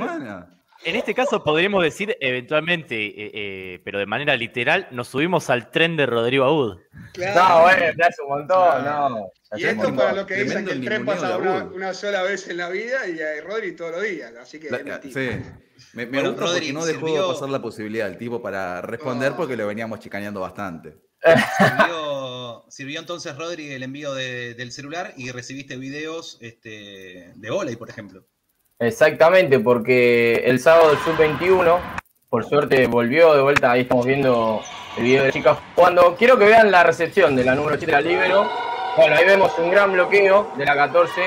Para los que conocen el volei, la jerga, se le dice gorro eso, es decir, al bloqueo, viene efectuado por parte de la 14. Por eso, por eso cuando lo hacen un, gran gorro, las chicas empiezan, uh, es como para intimidar al rival también, ¿no? Después viene un gran saque también de las chicas. Ganaron 3 a 1. ¿eh? El sábado se disputó toda la jornada de inferiores que volvieron de vuelta. Eh, ganaron 3 a 1. Las chicas eh, ganaron el primero, perdieron el segundo y después los otros sets lo ganaron por suerte. Ahí Esto en el nos iremos- de la sede social. Exactamente. Esto es para los malpensados que dicen que utilizan mal el término te gorrió, te gorrió es cuando te hacen el gorro acá en el, en- en el barrio, ¿eh? Exactamente. Ah, viene de ahí, dice usted. Viene de ahí, Exactamente. exactamente. Necesito, Ahí recién- necesito saber por qué las chicas Sí. se saludan después de cada punto. Así eh, Eh, básquet. punto del otro. Primero, bueno, si, si tiene para. Bueno, vamos a decir por el otro, ahí está. Es por un tema de que de aliento, es como cuando gritamos eh, un gol de los compañeros. Vean la recepción de la 7. Uh, Con una sola mano. Increíble lo que hizo la jugadora de volei. Después sigue un poco la jugada. No Veo que se ensucia de parte. Eh, si mal no recuerdo, creo que es Camila Curcio, la número 7, si la memoria no me falla. Bien raro. Eh, bien resuelto, bien. Así que nada. Agarró eh, la piedrita del aire, eh. No, está bien, está bien, está bien. Eh, cuando uno se tiene que informar bien, lo hace, ¿no? Eh, pero bueno, eso para después. Buenísimo. Eh, ¿Quedó algo más eh, Dice? Imagínate si Huracán Eh, se saludaría cada vez que nos hacen un gol. Se pasaría a los 90 saludándose. Abrazo para Michael. Ay, Dios. Así que bueno, sí, cómo no. Eh, ¿Se acuerdan que al principio de cuando arrancamos la agenda quemera, eh, habíamos felicitado a Brian Pereira, jugador de Huracán, que había sido citado por los murciélagos para jugar los Juegos Paralímpicos de Tokio 2021? Bueno, ya la delegación argentina, tanto de los murciélagos y de todos nuestros atletas del Comité Olímpico Argentino, ya están instalados en Tokio, llegaron en el día de ayer, y ya a partir del domingo, ¿eh? así que quien no salga o esté medio, quien tenga un poco de insomnio, a las 4 y 30 de la mañana, los murciélagos van a hacer su participación, ¿eh? van a dar inicio, su debut en los Juegos Olímpicos, Paralímpicos de Tokio 2021, enfrentándose a Marruecos. Después, por la fase de grupos, va a tener el lunes 30 de agosto, va a enfrentarse a España a las 7.30 de la mañana. Y va al otro día, va a seguir con Tailandia a las 4 y 30 de la mañana. ¿eh? Después, a partir de ahí, van a seguir todo lo que es la fase de grupo, perdón, eh, todo lo que son los octavos de final, las semifinales, los cuartos, y así eh, sucesivamente. Así que felicitaciones a Brian Pereira y a los murciélagos que le deseamos lo mejor para eh, este, estos Juegos Paralímpicos.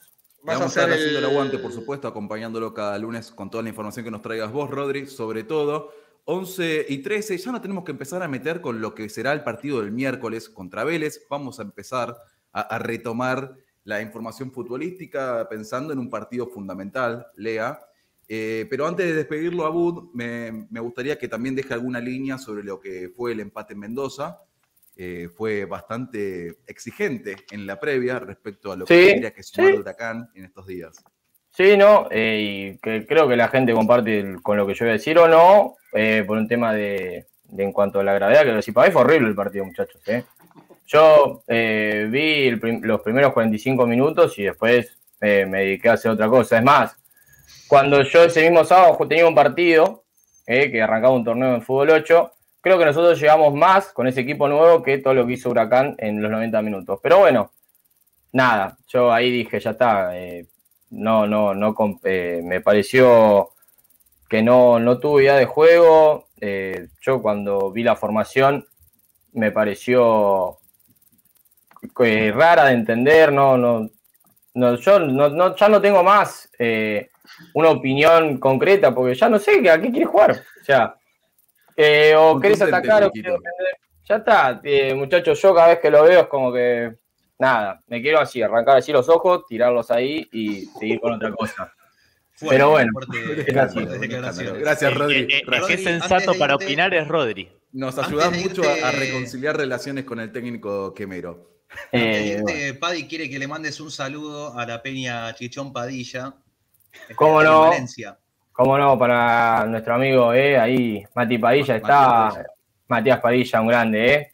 Eh, que bueno, a ver si alguna vez nos invita, hace algún, podemos hacer algún canje ahí de Valencia, está de lo mejor. Porque la verdad que la está pasando hermosa, ya sabes. Cualquier cosa, cualquier cosa se puede comunicar. ¿eh? Manda acá su invitación, su. Saludos personalizados. Eh, Saludos. Antes, antes, antes, que, Dos que dólares, antes- dos dólares, mando un saludo a Rodri Aud. Antes que se me pudra mandar un mensaje a mi novia Luz de que, por favor, amor, no te me enojes de vuelta, porque esto lo va a ver. De De vuelta. De vuelta. Claro, así Atención con él que. de vuelta.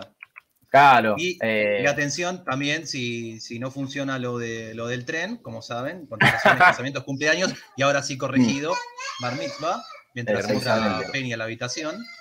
Quiero un saludo de Rodri. Está gritando, está la- pidiendo un saludo de Rodri. Vamos La a retomar seriedad. un poco la senda informativa y, y volvernos seriedad. un poquito serios otra vez. ¿Le Lea, parece si- que tenés para cerrar la agenda que mera vos igual. Ahí está. Sí, sí, sí, porque hubo un evento que, que no se vio, así que así como compartimos el número de Rodri, podemos compartir este que vamos a ver ahora en pantalla. Ahí está, ¿eh? si usted está sufriendo, llámenos al 011 552 4070 y bueno, el evento que no se dio eh, en el Luco tratando de volver a la senda de la victoria. Por Bueno. un momento de verdad creí que iba a ser serio lo que iba a comentar No, Leandro. bueno, No, y claramente no, igual, me, ¿eh? me- me sentí mal conmigo mismo por haberlo pensado un momento. Claro. Leandro Sánchez, serio, es, es, No van en la misma oración nunca. Cortamos un segundito para. Vamos a quedar cortos con las dos horas, muchachos, si Sí, seguimos sí. Se los digo así. Sí, ¿eh? sí, sí, sí, Tenemos información de último minuto. ¿no? información. Si tenés algo listo para la previa de Vélez, después te damos pie nuevamente antes de las 12. Lea, hay lista oficial para las eliminatorias. Triple fecha del equipo campeón de la Copa América, comandado por el señor Lionel Scaloni. Sí, señor. ¿eh? Acaba hace minutos nada más las cuentas oficiales de la selección argentina. Acaban de publicar esta lista de convocados para la triple fecha. Polaco, si la ponemos ahí en pantalla, si te parece. Si no, todo Aguardame un segundo. Podemos ir a hacer otro programa. Perfecto. Ahí estamos. Con eh, Emiliano Martínez, Franco Armani, Juan Muso, los tres arqueros, Jerónimo Rulli, Gonzalo Montiel, Nahuel Molina. Rulli también es Lucero, arquero, el te aclaro por las dudas, si no lo conoces. Rulli también es arquero. Eh, Juan Los tres arqueros más Rulli. los tres más Rulli.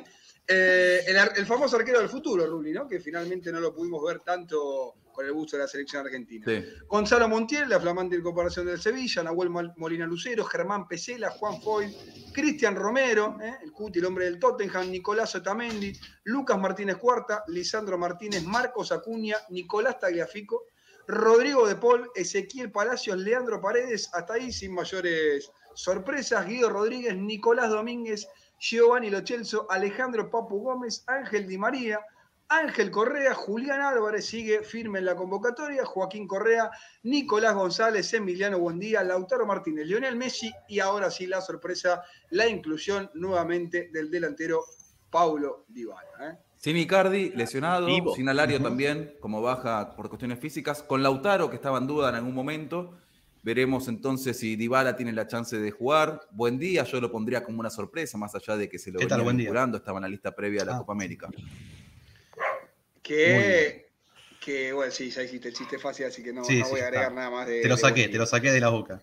Sí, así Bueno. que bueno, ahí está la, la lista de convocados del señor Lionel Scaloni para afrontar esta triple fecha de eliminatoria. Les propongo algo, muchachos. Corte breve y después nos metemos ya con lo que va a ser la previa del partido con Vélez. Muy bien, Perfecto. vamos. Bien,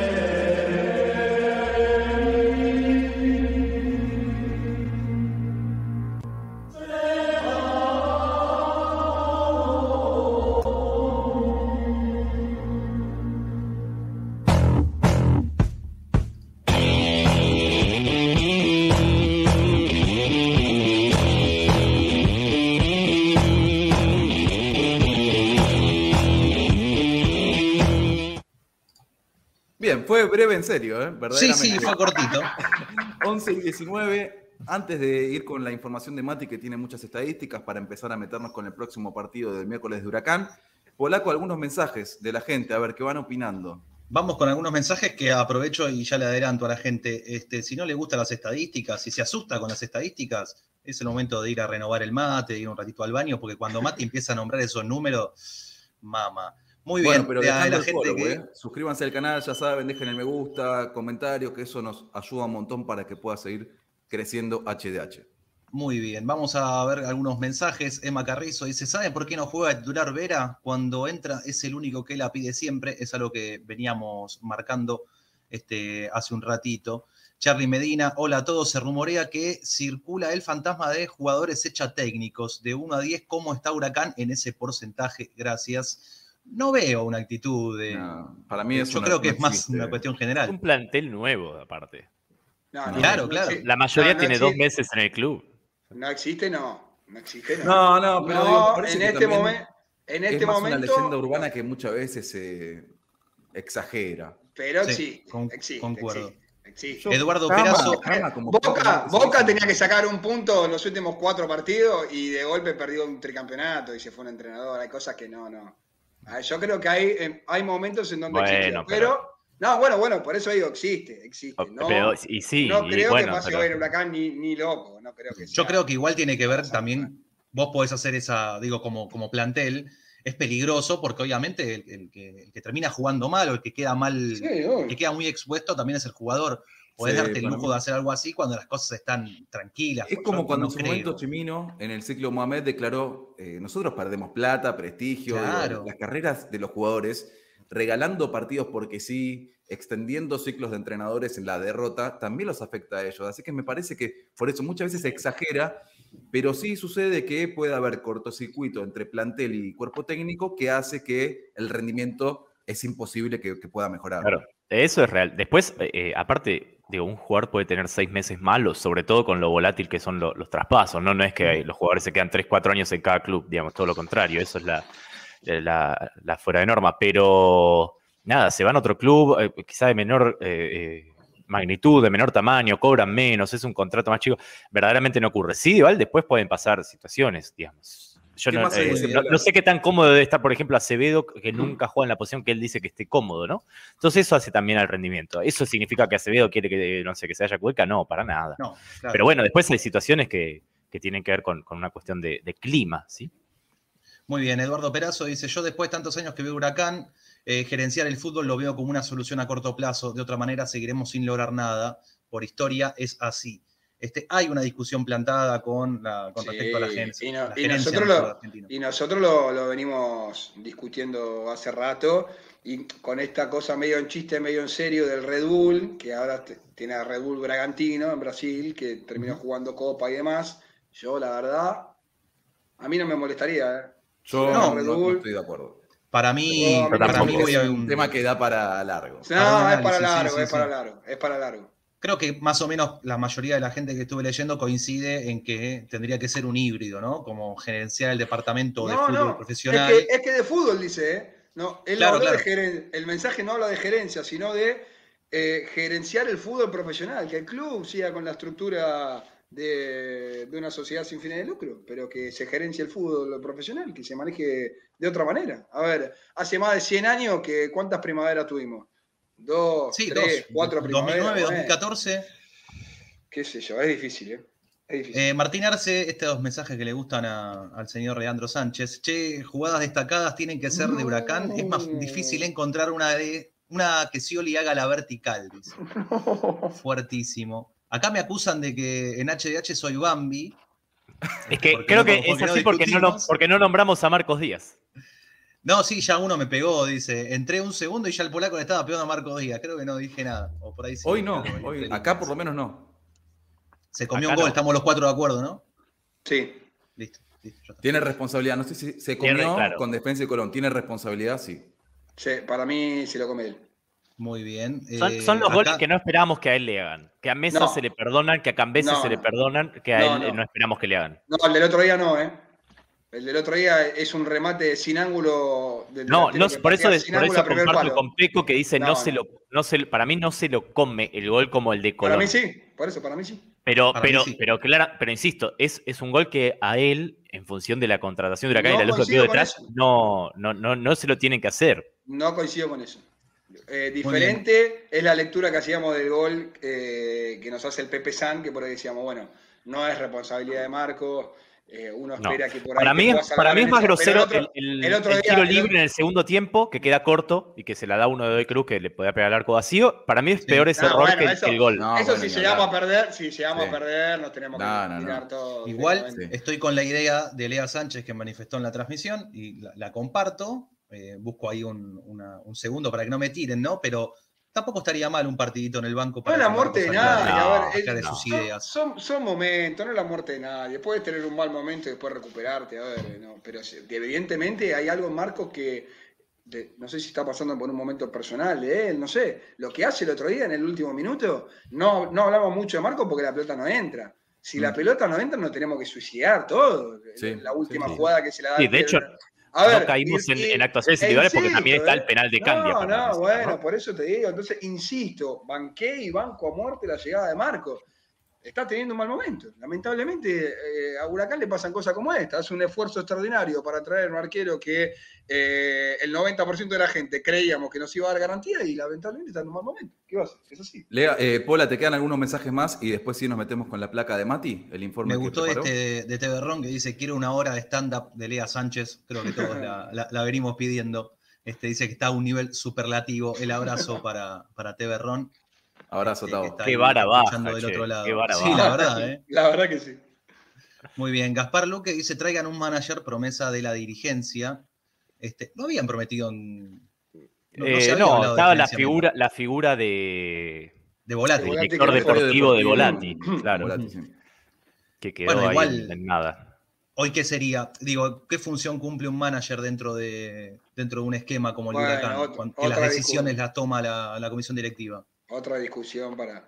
No, bueno, Sí, pero, claro. pero es claro, sí, porque hay que distinguir manager, director deportivo y secretaria sí, de fútbol, es, es- es más complejo. Eh, De hecho, con una figura no, no solucionas nada. O sea, si Volati No, hubiera estado trabajando ahora en el club, no habría trabajo. mucha Por eso es que yo.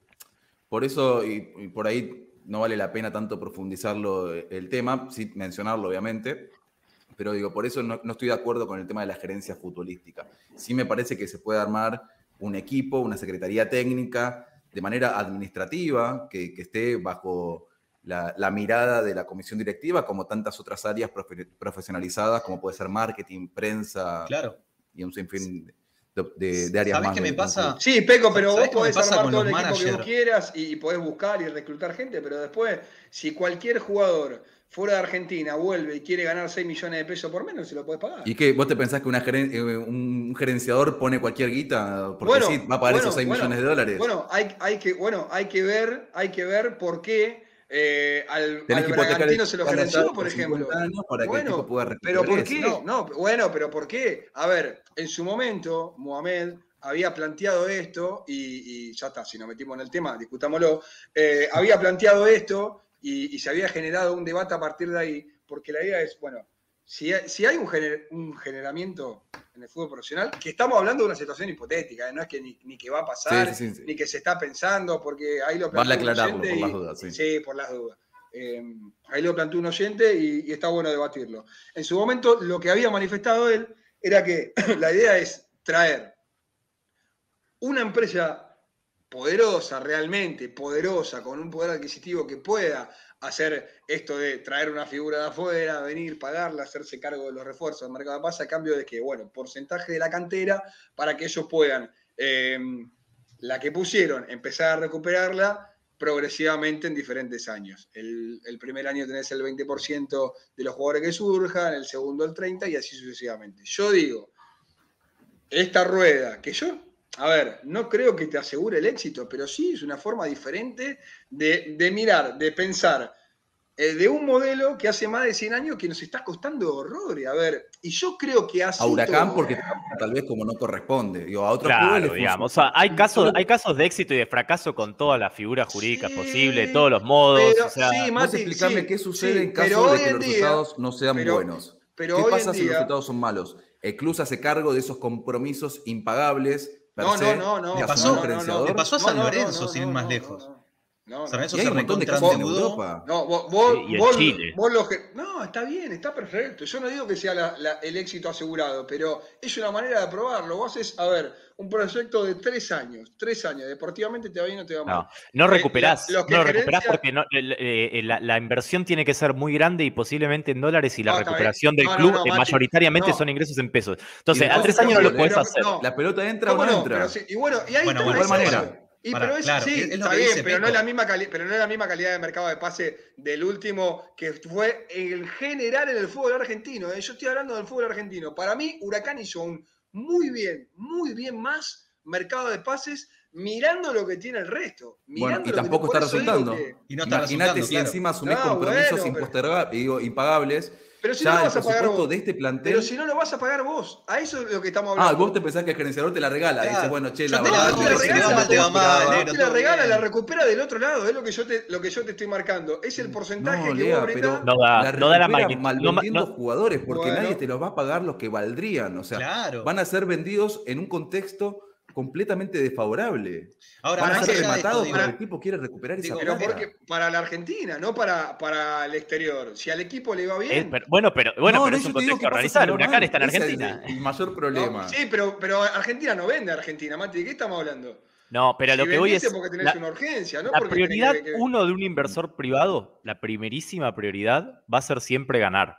Hacer plata. Sí, o sea, el lucro, quiero decir. Senior Y después vos- quizás la perdón. segunda va a ser, va a ser el, el- el logro deportivo, el mérito deportivo, conquistar a, a- alguna ¿Qué tan lejos- competencia. Ahora, si se va a, subs- a- a- subsumir ese, ese logro Bueno, o ese objetivo y Nadura a la búsqueda nueve años poniendo plata y la tenía que Eso te o no. ¿Qué tan ¿Cuál, lejos cuál es la diferencia? ¿Qué tan lejos la- la ¿y qué marcamos históricamente durante Nadura 10 se años? Estuvo mal. ¿Qué tan 30 lejos estuvo Nadur de un gerenciamiento externo? por eso, entonces, Que más ¿qué allá de que el nombre sea Automóviles San Jorge, Alejandro Nadur, ¿qué- ¿qué, tan lejos está Bueno, pero, es, lo te que marcamos que estuvo mal. Y por algo, y por algo perdió elecciones.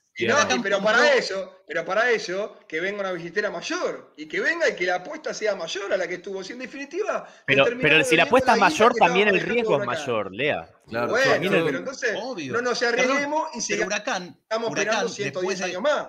No, es que después de justamente, 2014, eh, Huracán después de 2014 tomó ese camino oculta, o- oculto, porque tampoco hay que, tampoco somos tontos, a ver. Huracán Nosotros tuvo sabemos cuatro que- descensos, cuatro. No, no, y, pero y pará, estamos pará, rogando que no venga pará, el quinto. Entonces, ¿cuál Después es de el miedo 2014, absoluto que tenemos? Después de 2014, Huracán empezó a comprar jugadores a un, a un buen dinero, empezó a vender también, y las apuestas futbolísticas son las que terminan saliendo mal y las que terminan generando esas mismas deudas. Porque vos compraste a un jugador como Puceto, te fue bien, lo vendiste bien, perfecto. Pero después compraste jugadores como Coniglio, este, jugadores como Garro, De eh, Petris.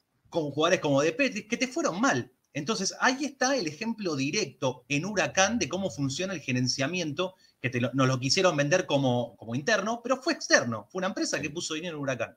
Y hoy estamos aparte- viendo Una, de una cosa. si Nadur quiere o no pedir la lo, plata que lo se último debe. que diga respecto a este tema, si no nos extendemos mucho, porque obviamente es- podemos debatir un montón. Sí, Eh, sí, sí. Es, es muy amplio. Eh, me olvidé lo que iba a decir. Muy bien.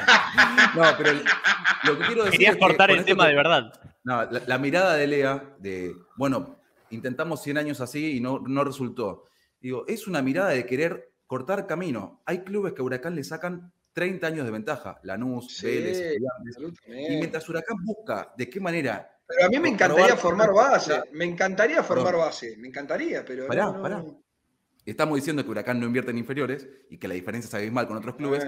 Y Huracán, la propuesta alternativa es achicar camino, cortar y chorear una curva para llegar a ese lugar que a otros clubes les demandó 20, 30 años. Yo creo que en algún momento Huracán tiene que ponerse a trabajar pensando a largo plazo para emparejar, porque esos 30 años en 15, 20 son 50. Esto es lo último que digo respecto a esto. Pero Ustedes vos fíjate, Peco, si vos haces más. una línea, si vos haces una línea de tiempo, y yo tomaba de ejemplo a Vélez, ¿no? Y, me paraba en la década del 70. Y yo decía, la década del 70, deportivamente y para Huracán, fue fantástica, ¿sí? Y Vélez tuvo, una, tuvo casi una consagración en el 76, pero también en la etapa deportiva le fue muy bien. A partir del 70, con esa, con esa aparición, Huracán ya era un club grande en la década del 70, de, de los más grandes, de los más importantes también en AFA, por toda la historia que venía arrastrando, ¿sí? A partir de la década del 70, Huracán cayó en picada. Los 80 fueron nefastos, los 90 fueron nef- nefastos, eh, los 2000 fueron nefastos, apenas la primavera de 2009, y los 2010 también fueron malos, apenas la primavera de 2014 y las posteriores copas, ¿no? ¿Qué hizo Huracán desde el 70 para la fecha? Se mantuvo con el estatus de yo soy grande, a mí no me pasa nada, y tuviste un descenso en el 86. Entonces, Vélez se paró diciendo, soy un club chico, logré algo deportivamente, bueno, a partir de ahora construyo un club social, deportivo, y en base a eso salen los logros de la década del 90 de Vélez. Y a partir de ahí fue todo Es evidente que es una cuestión de voluntad y que eh, no por nada la enorme mayoría de las dirigencias, no solo Huracán, sino el fútbol argentino, optan por el, el corto mediano plazo que tiene que ver con no cosechar esos los resultados. Eh, las pocas dirigencias, que creo que los dos mejores ejemplos son Vélez y Lanús, que han eh, cosechado para que eventualmente siembren otros, son los que tienen resultados. El tema es esto, nosotros, eh, si tratamos de ver con el diario el lunes lo que hizo Nadur, bueno, ¿sabes qué? Vendiste 3, 4 jugadores a cifras increíbles, caso Espinosa, Martínez, Puceto, Guanchope en su momento y demás. Bueno, no traigas vendiste a Guanchope, no traigas un 9 suplente. Poné, no sé, los dos palos verdes en inferiores. ¿Qué, vas, ¿Qué va a pasar? Vas a tener un torneo sin un 9, vas a bajar muchísimo el nivel futbolístico, vas a tener menos resultados. ¿Y, ¿Y, qué pasa? La gente te salta a la yugular evidentemente, porque uno siempre pretende que estés igual o, mejor, ¿no? Uno aspira siempre a ir creciendo, digamos. No, no, no soportás la, decadencia o, bajar después de haber llegado a, una determinada altura, a un determinado lugar. Eh, pero bueno, y, qué hace el presidente? No, ¿sabes qué? Yo estoy poniendo plata en inferiores para pibes que van a debutar en primera dentro de siete años, mi gestión dura tres o cuatro. Eh, no, ¿sabes qué? La plata que, que recibí por el 9 la pongo en otro 9. Y no vas a meter siempre un buen 9, no vas a siempre comprar bien, siempre contratar bien. Entonces, es cuestión de que alguien tenga un baño de humildad y diga, bueno, sí, ¿sabes qué? Voy a poner acá 2, 3, 4, no sé, Puseto fueron 6 millones, 8 millones. 8 millones, bueno, 6 millones va a la quemita y 2 millones compro un jugador que va a ser un tercio de lo que era Puseto. Y si tenés un jugador que es un tercio de lo que era Puseto, sin Puseto tu equipo va a jugar peor, va a tener menos gol, va a tener menos circuito todo lo que quieras. Bueno, salí a explicar a la gente, ¿sabes qué pasa? Puse un montón de plata acá y dentro de cinco años vamos a tener cinco jugadores inferiores que, no, nos permitan evitar contratar otro. Pero nadie lo hace porque, porque, va a ser el siguiente presidente el que lo logre. y nadie quiere eh, invertir para que el oro se lo lleve otro. y ese es el problema en general de las dirigencias del fútbol argentino. Se endeudan y le, patean la, la, burbuja al otro, etcétera, etcétera. Y así están los números de los clubes pagame más de tele, pagame más de tele, necesito más socios, pagame más de tele, meterse en una copa para recibir dólares. El problema es la, inmediatez. Porque no, les dan los números. El problema es la inmediatez y es lo que marcábamos eh, en el momento por ahí que analizábamos la llegada de otro entrenador y que necesita ganar sí o sí, ¿qué hacemos ahora? Porque Huracán probó todo, Huracán mantuvo a Damonte 2.000 fechas, mantuvo a Mohamed 8.000 fechas, eh, echó a Boivoda a los Pero esos son proyectos ya de primera. Yo digo, ¿cuándo fue la última vez que pusiste no, un, olvídate, un palo verde en inferiores? Porque Huracán estamos diciendo que tuvo 1.500 millones en, en la época, en toda la gestión de ¿no? inversión inicial Huracán para equiparar con otros clubes y después de sostener. Que... Huracán requiere, por esta ventaja que le llevan otros clubes, de una inversión fuerte. Lea, con esto cerramos y nos metemos después con la placa, dale. Sí, perfecto. Una última reflexión y media, ponele. Eh, yo creo que los dos grandes momentos de Huracán para aprovechar el colchón de puntos que tenía, uno fue después de la época de Alfaro, donde Huracán no lo aprovechó, y el otro fue después del 2009, donde tenías una base para jugar tranquilamente cuatro o cinco años eh, mechando juveniles y con uno o dos refuerzos te acomodabas y tampoco lo aprovechó. Y para cerrar, me parece que, insisto, que más allá de todo esto que estamos hablando, Huracán hizo muy buen mercado de pases teniendo en cuenta el resto de los planteles del fútbol argentino, nada más. Sí, sin duda, eso, eso coincidimos. Ahora sí, Lea decía y citaba el ciclo de Amonte, ciclo Alfaro, Mati, números. ¿Cómo es ¿Cómo llegó Huracán a esta situación? Me gustaría que, podamos profundizar y analizar. A esta lamentable y crítica situación. Sí, digo, estando últimos en los promedios, que lo hemos mencionado, falta un montón para diciembre del 2022. Hay que convivir y hay que aceptar que durante el próximo año Huracán va a entrar y va a salir de esta zona temida, que todavía no sabemos cuántos equipos descienden, lo cual me parece gravísimo en cuanto a la organización del fútbol argentino y por lo que se debería luchar para que ya se defina cuatro o dos. Pero bueno, en fin, Mati, ¿cómo se llegó a este momento en que Huracán tiene el peor promedio de la primera división? Sí, y, añado, perdón, antes de arrancar con los números, algo de lo que señalás, que no es menor la cuestión de la organización, porque hoy nosotros vemos a Huracán en el último puesto de la tabla de promedios y decimos, bueno, claramente se necesita pensar en la permanencia, por ende, reforzarse acorde a eso, obtener resultados acorde a eso. Ahora, los equipos que están quizás de 26 puestos en el 21, 22, que tienen un leve margen y no saben si son cuatro o dos los descensos, no saben qué plantear. Porque si de repente estás con los números medio justos y dicen, no, no voy a romper el chanchito en este mercado porque, mira, ¿sabes qué? Tengo 8 puntos de margen, descienden solo dos y de la noche a la mañana son cuatro y de repente es un equipo más que pelea la permanencia porque son el doble. Entonces, eso a, los clubes inevitablemente les afecta. Más allá de que, de vuelta, bueno, no es la realidad de Huracán porque Huracán ya sabe que su objetivo de acá a los próximos 14, 13 meses va a ser mantener la categoría. Eduardo Peso dice que ayer dijeron solo dos. Sí, la realidad no. es que a- No hay confirmación dicen oficial. cuatro, no hay confirmación oficial todavía. Y la verdad es que con la Los confirmación oficial tampoco podés tener la certeza hasta agosto de Claro. 2021 porque puede cambiar como ya han hecho. Es así, No lo firmado dice cuatro. La televisión exige achicar la cantidad de equipos que habrá en primera división eh, para llegar a 2023 con un margen de 22 equipos. Esa es la Recordemos que a- la Liga Argentina es la de mayor cantidad de equipos. Y se este, suman dos ahora. En y ahora se van a 2022 va a haber sumar dos más. 28. Una liga promedio, todas las ligas de Europa están ordenadas, son 20 equipos por liga. Y acá creo que la brasilera tiene algunos más, pero están todas dentro 22, de si entre no me 20. Pero, y 25. digo, lo firmado dice cuatro, extraoficialmente se dice, se bajaría dos, pero por algo no lo hacen oficial. Porque están especulando muchos clubes con su situación en la tabla de los promedios para Claro. ver si votan por cuatro o por dos. Hoy está Es bastante equilibrado. Eh, los clubes El- más poderosos quieren que se achique la cantidad de equipos en primera. Claro, es Así que, el hay que estar atentos. ingreso, Por eso, Que también es la insisto, lógica. Tiene saquémonos, que definir. Por una saquémonos la cuestión de- cuestión de que estamos complicados nosotros, pero digo, es la lógica que haya 20 equipos en la primera división.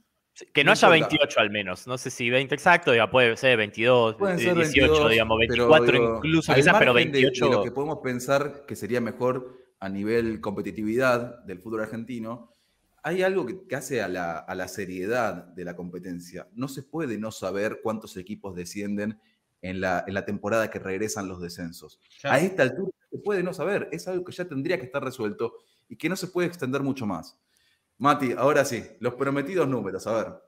Sí, eh, y perdón, eh, cierro una vez más. Decía que esto es el ingreso de, la Asociación Fútbol Argentino, de los clubes en líneas generales, es eh, los derechos por televisación, o sea, este contrato que hacen con las compañías que tienen los derechos para poder transmitirlo, eh, es el gran ingreso. Por ende, la idea es conformar a esas empresas que lo televisan. ¿Qué dicen las empresas? Yo quiero transmitir un partido y que no se me choque con otro, que no tenga que haber dos en el mismo día horario. La idea es compenetrar todo en fin de semana, abrir un poquito a viernes y lunes, y para hacer eso, inevitablemente necesitas menos partidos porque si no, no, no, no te dan lógicamente lo- las horas del día. Eh, en función de eso es que quienes en definitiva mueven el amperímetro económico pretenden menos equipos. Y después están las dirigencias del fútbol argentino que rosquean para que sean menos eso porque saben que están muchos comprometidos, ¿no? Entonces, en, ese, en esas situaciones en las que estamos y por eso es que un día son dos, otro día son cuatro, no hay confirmación. Hay confirmación, pero aún así lo modifican después, o sea, ya habiendo dado la certeza, es verdaderamente complejo. Lo cierto es que incluso a, pesar de que decíamos, faltan, estamos en agosto de 2021, 14 meses, digamos, hasta diciembre de 2022, que es cuando finalmente se van a concretar descensos de la primera a la segunda categoría del fútbol argentino. Falta mucho, faltan muchísimos partidos, pero si nosotros miramos hacia atrás, más o menos un, tiempo similar o un corte de tiempo más o menos similar, la realidad es preocupante y por eso es que, insisto, la- la dirigencia, Huracán como club en líneas generales se tiene que preocupar por esto hoy, ¿no? Nosotros si pensamos quizás en el último gran ciclo o el último gran momento de Huracán en materia de resultados o de sumatoria de puntos, pensamos enseguida en el ciclo Alfaro, ¿no? Creo que en eso no, estamos de Sí. acuerdo, digamos, no hay duda. Parte técnico que más, de los últimos, el que más tiempo estuvo en el cargo, justamente por poder mantenerse con una cierta efectividad en cuanto a, a- a sumar puntos, que le permitió a Huracán, bueno, además de ingresar a copas, quedar cuarto en un torneo, digamos, pero más allá de esas situaciones atípicas, digamos, tener un promedio holgado que se olvidaba quizás de mirar hacia abajo en ese aspecto, a diferencia de lo que ocurre hoy. Desde el 13 de diciembre de 2018, que fue el día en que Argentinos y Huracán empatan en cancha de Huracán 0 a 0, el último día eh, de Huracán de- con Alfaro como técnico, o el último partido en realidad que dirige Alfaro, porque se va un po- unos pocos días después. Huracán eh, disputa posteriormente una enorme cantidad de partidos. Nosotros acá tenemos el recorte y lo podemos discriminar, pero a grandes rasgos lo que importa son los partidos por el promedio, ¿no? A propósito de lo que estamos hablando y del tema. Vamos a omitir momentáneamente tres partidos que hubo por Copa Argentina, ¿sí? El partido que Huracán le gana a Unión de Sunchales y los dos partidos que empata con Godoy Cruz y con Estudiantes de San Luis, que en ambos termina eliminado por penales, pero bueno, los partidos fueron empate. Y eliminamos las competencias internacionales, ¿sí? Bien. Eliminamos decir, la, Copa Sudamericana contra Atlético Nacional, son dos partidos que Huracán pierde y queda fuera, y eliminamos los seis del grupo de Copa Libertadores, que Huracán también queda eliminado eh, en, en esa primera, primera fase. Es decir, solo cuentan las son- competencias locales, menos una, menos la Copa Diego Maradona, que tampoco cuenta para los promedios. ¿sí? También forma Bien. parte de las competencias locales, pero no estarían sumando para los promedios. O sea, netamente lo que tiene que ver con la situación actual de los promedios. Con lo que lleva hoy a ese porcentaje de huracán de los promedios. Nos encontramos con que de un total de 57 partidos, insisto, esto es básicamente desde enero 2019 hasta hoy, Huracán gana 10, pier- pierde 24 y empata 23, ¿sí? Con un porcentaje de efectividad del 31%, incluso un poquitito más chiquito que si contáramos la, Copa Maradona. No, fue un gran torneo Huracán, pero bueno, subiría un poquitito la, la eficacia. Eh, lo que da una efectividad, insisto, verdaderamente baja, por debajo del promedio de los últimos técnicos que han tenido. Es decir, incluso con las competencias internacionales, con la Copa Argentina se engrosaría un poquitito. Y lo que refleja la realidad de Huracán, que yo trataba de hacer a grosso modo la cuenta de cada 10 partidos. Huracán desde enero de 2019 hasta hoy, básicamente de cada 10 partidos, gana 2, empata 4, pierde 4. O Gana sea, 2, casi la mitad de empata los 4, partidos pierde 4. perdidos. Exacto. Empata y pierde el doble de lo que gana. Y esto pasó con Mohamed, esto pasó con Apuso, esto pasó con Boivoda, esto pasó con Damonte, esto está pasando con Kudelka. ¿sí? Entonces, es cierto, y aparte es una forma de ver el vaso medio lleno y, y de tranquilizarse uno mismo, falta un montón para los descensos, diciembre de 2022, no nos apresuremos, sí, es cierto, pero desde, desde hoy hasta diciembre de 2022 es menos tiempo que desde hoy hasta enero de 2019. La Si tendencia. tomamos ese recorte hacia atrás, la tendencia, la tendencia es, es de, de una sumatoria de puntos que equivale siempre a últimos puestos de un torneo, de un torneo, digamos, largo tradicional, y lógicamente de un equipo que en líneas generales termina perdiendo Igual, la ojo, categoría. E- Sí. Esto sirve más a nivel club que a nivel equipo. ¿sí? No le podemos cargar a este plantel Eso desde está ya, claro, el eso desde ya. 2009, el 2020. Y En el- hasta por es ahí más, nomás el ciclo Es más, de eso lo que, lo hace casi es que resguardar, si se quiere, a los técnicos, de hecho, porque nosotros decimos, ay, Voivoda hizo las cosas mal, Damonte se equivocó en esto, Kudelka se equivocó en esto, sí, pero la realidad es que Voivoda, Damonte, Mohamed y Kudelka, todos estuvieron por debajo del 33% de efectividad. Entonces, hay algo que está excediendo a los entrenadores y a su trabajo, indistintamente de la duración de los ciclos, ¿no? Sí, totalmente, totalmente. Bueno, eh, creo que, que refleja un poco lo que podíamos prever, pero sirve también para plasmarlo un poco y tomar verdadera dimensión de este momento huracán, de esta tendencia que decía el polaco y lo que se tiene que empezar a corregir ya desde el miércoles. 18.45, Huracán recibe a Vélez, arbitraje de Silvio Truco y, y jugando un partido clave, me parece, ¿no, Lea? En cuanto a la, a la continuidad de, de Kudelka. Sí, sí, sí. A ver, yo creo que lo que nos ha dejado mal fue, como decía Mati, como decía polaco, la forma, ¿no? La forma. Porque si Huracán empataba a Mendoza jugando bien, hoy estaríamos hablando en un tono mucho más tranquilo, tratando de pensar en una victoria ante Vélez que empieza a acomodar un poco el rumbo. Pero bueno, el problema justamente fue ese, ¿no? El problema fue eh, la forma, fue que Huracán hizo todo lo, lo posible para no ganar y que ahora preocupa. A ver, ¿qué pasa si el miércoles Huracán gana 3 a 0? ¿No? ¿Qué pasa si Huracán gana 3? Ojalá que Huracán pueda ganar 3 a 0 el miércoles. Bueno, el análisis yo creo que va a ser, obviamente seguimos adelante, ¿no? Obvio. Me parece que la dirigencia... Gana 1 a la 0 dirigencia- también. No, por eso te digo, la Vos decís que Kudelka pensaba- tiene, Kudelka tiene la, la salida si no consigue un buen resultado contra Vélez. Eh, para mí, el análisis, según lo que tengo entendido de la dirigencia, es eh, analizar el partido que pasó ante Godoy Cruz, el próximo que se viene ante Vélez y eh, el duelo ante Gimnasia. Me parece Voy a tiene- repreguntar. Voy a repreguntar. Yo creo que ya es partido a partido. más, ¿eh? allá del, más allá del rendimiento del equipo, eh, Huracán el miércoles juega un gran partido contra Vélez, pega tres Sí. pelotas en los palos, genera Sí. ocho jugadas de gol claras y termina Sí. perdiendo 1 a 0 con un gol sobre el final. ¿Kudelka Sí. se va o se queda? Se queda. Para mí se queda. Para mí es lo que te estaba marcando recién, un partido más. Ahora, si hay un, un rendimiento catastrófico el miércoles, para mí se acaba directamente ahí.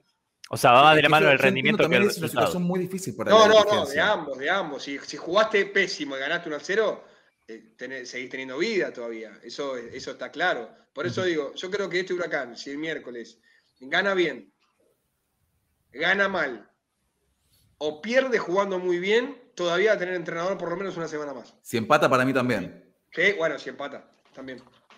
O sea, si no gana jugando bien o si gana de cualquier manera. Si no gana jugando bien o si gana de cualquier manera. Ahora, esto es el. e- Esto es algo que, que opinás vos con respecto a lo que sabés de comisión directiva.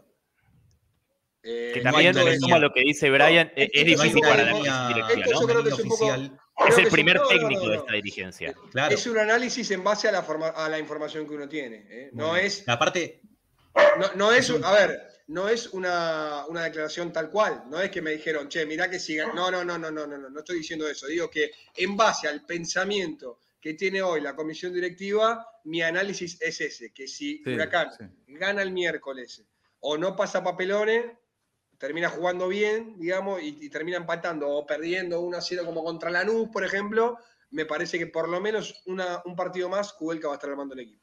Sí, Clarísimo. también pensemos que después se viene el próximo fin de semana gimnasia en el bosque y luego ya una seguidilla, no quiero decir de rivales accesibles, pero sí rivales a los que les tenés que ganar. usted Por dice contexto, comunión, como por Godoy situación. Cruz, Eh, sí, exactamente. Aldo Civi y Sarmiento. Atlético. A los Pero Civic bueno, que viene de- eh, a alguien le tenés que ganar. Si no va la tendencia, Claro, se eso, vuelve una realidad. Por Es eso te digo. Huracán tiene que sacar, estaba confirmando ahí en, en- en esta página Puntos para Zafar, 33 puntos este, para tener un buen promedio a fin de año. Encabeza Eso la igual lista. no contempla que, así como Huracán arranca con una seguidilla mala, a otros, equipos, a otros equipos también le va a pasar. Aldo Civi no va a terminar tercero como está ahora, Patronato tampoco. Digo, en algún momento se caerán, pero también Huracán en algún momento tiene que levantar. Eh, En cuanto a lo futbolístico, Lea, bajas confirmadas que se siguen sumando. Caso Ibáñez, por ejemplo, que no estará ni con Vélez ni con Gimnasia. Veremos si para la próxima eh, fecha sí. Triverio confirmado se pierde o se perdería por lo menos cinco partidos más. ¿Y cómo se podría armar este equipo de Kudelka contra Vélez? Sí, a ver, eh, yo creo que hoy por hoy, con lo que hay, eh, el titular contra Vélez va a ser Grimi. Digamos, si, si llega sin ¿Erquiaga problemas. no llega? ¿Con línea de cuatro? Erquiaga me dijeron que mm, para esta semana estaría, no sé si llega ante Vélez, está demasiado justo. Ajá. Quizás para gimnasia ya está, eh, si llega ante Vélez es porque lo van a apurar, pero no, no estaría, tengo entendido al 100%. Eh, me Lástima. ¿Descartamos parece la que- posibilidad de una línea de cinco? Yo imagino que si la- Para mí Carrillo. no, para Que mí si no. el intérprete es Grimi, no, no creo que sea línea de 5. No, no. O sea, porque Grimi jugando de lo que intentó no, yo jugar el Grimi. fin de semana. Digo, No, no, para mí vuelve a las bases eh, con la línea de cuatro, con Quiles, con los dos marcadores centrales y con Grimi. Eh, Moya todavía va a tener un tiempo más, el- hablando del colombiano, obviamente. sí.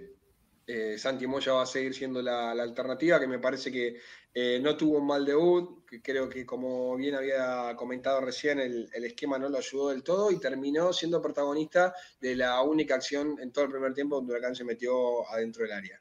Eh, Moya por sobre Galván. No, no, no, no. La- Ah, los marcadores centrales son Santiago Galván y Moya como Quiroga, digo. suplente de Galván. Santi Moya- Ah, todavía no está. Perfecto. Perfecto. Y después me parece que no va a variar en cuanto al esquema inicial de este Cuelca, ¿no? Que se va a mantener el 4-3-3 con Jacob en la mitad de la cancha, con Cristaldo. Veremos a ver quién va a jugar del otro lado. Yo creo que si está bien, Vera va a a regresar a, jugar. la titularidad. Debería. Candia seguirá siendo el número 9. Después de lo del otro día, yo calculo que sí, a no ser que se la juegue por el uruguayo Cócaro, que no le dio ni siquiera un minuto el otro día, que creo que todo el mundo cuando Godoy Cruz, porque esto es cierto también, que no se dijo, Godoy Cruz a 10 minutos del final ya no quería más, ¿eh? Sí. No pasaba la mitad de cancha, no quería más, había cerrado el partido y ahí era momento de, dale, metí al uruguayo por ahí, tirás un centro y Otra vez se guardó un cambio. otra vez se guardó un cambio. Dijo que era por Quiles. Bueno, por esta, todos los partidos nos, nos pasa lo mismo. Es una, es una cuestión a, revisar también. Él habló Aparte, de esto. Había usado bien las, las ventanas, que también se lo, se lo había criticado en su momento porque no Sí. terminaba de. eh, Siempre se Sí, quedaba sin igual- ventanas con un cambio. Con cinco cambios, quizás reservarse uno no es tanto, porque ya pensar en cambiar No, cuatro no. nombres de once iniciales, además de haber cambiado el esquema en el entretiempo, hubiera sido trastocar absolutamente todo el equipo casi para, Pero Mati mitad. contra un equipo Pero que dado- está adentro del área, mete el 9 adentro y tirarle la Ah. pelota, a ver qué pasa. Sí, yo para mí es más, más eh, discutible en todo caso porque acá era un empate de visitante que, insisto, queda corto y se entiende, pero que siempre hay puede entenderse como algo a rescatar. No, no, no contra Unión, contra Unión, que se haya mantenido Claro. tres centrales en el fondo. No querés hacer el cambio, está bien, mandá a Meroya de 9. Eso yo Claro. digo, contra Unión de local, empatando, eso sí me parece reprochable. Si se enamoró del punto de visitante en Mendoza, bueno, no, no sé. No, no, no lo comparto, pero lo entiendo.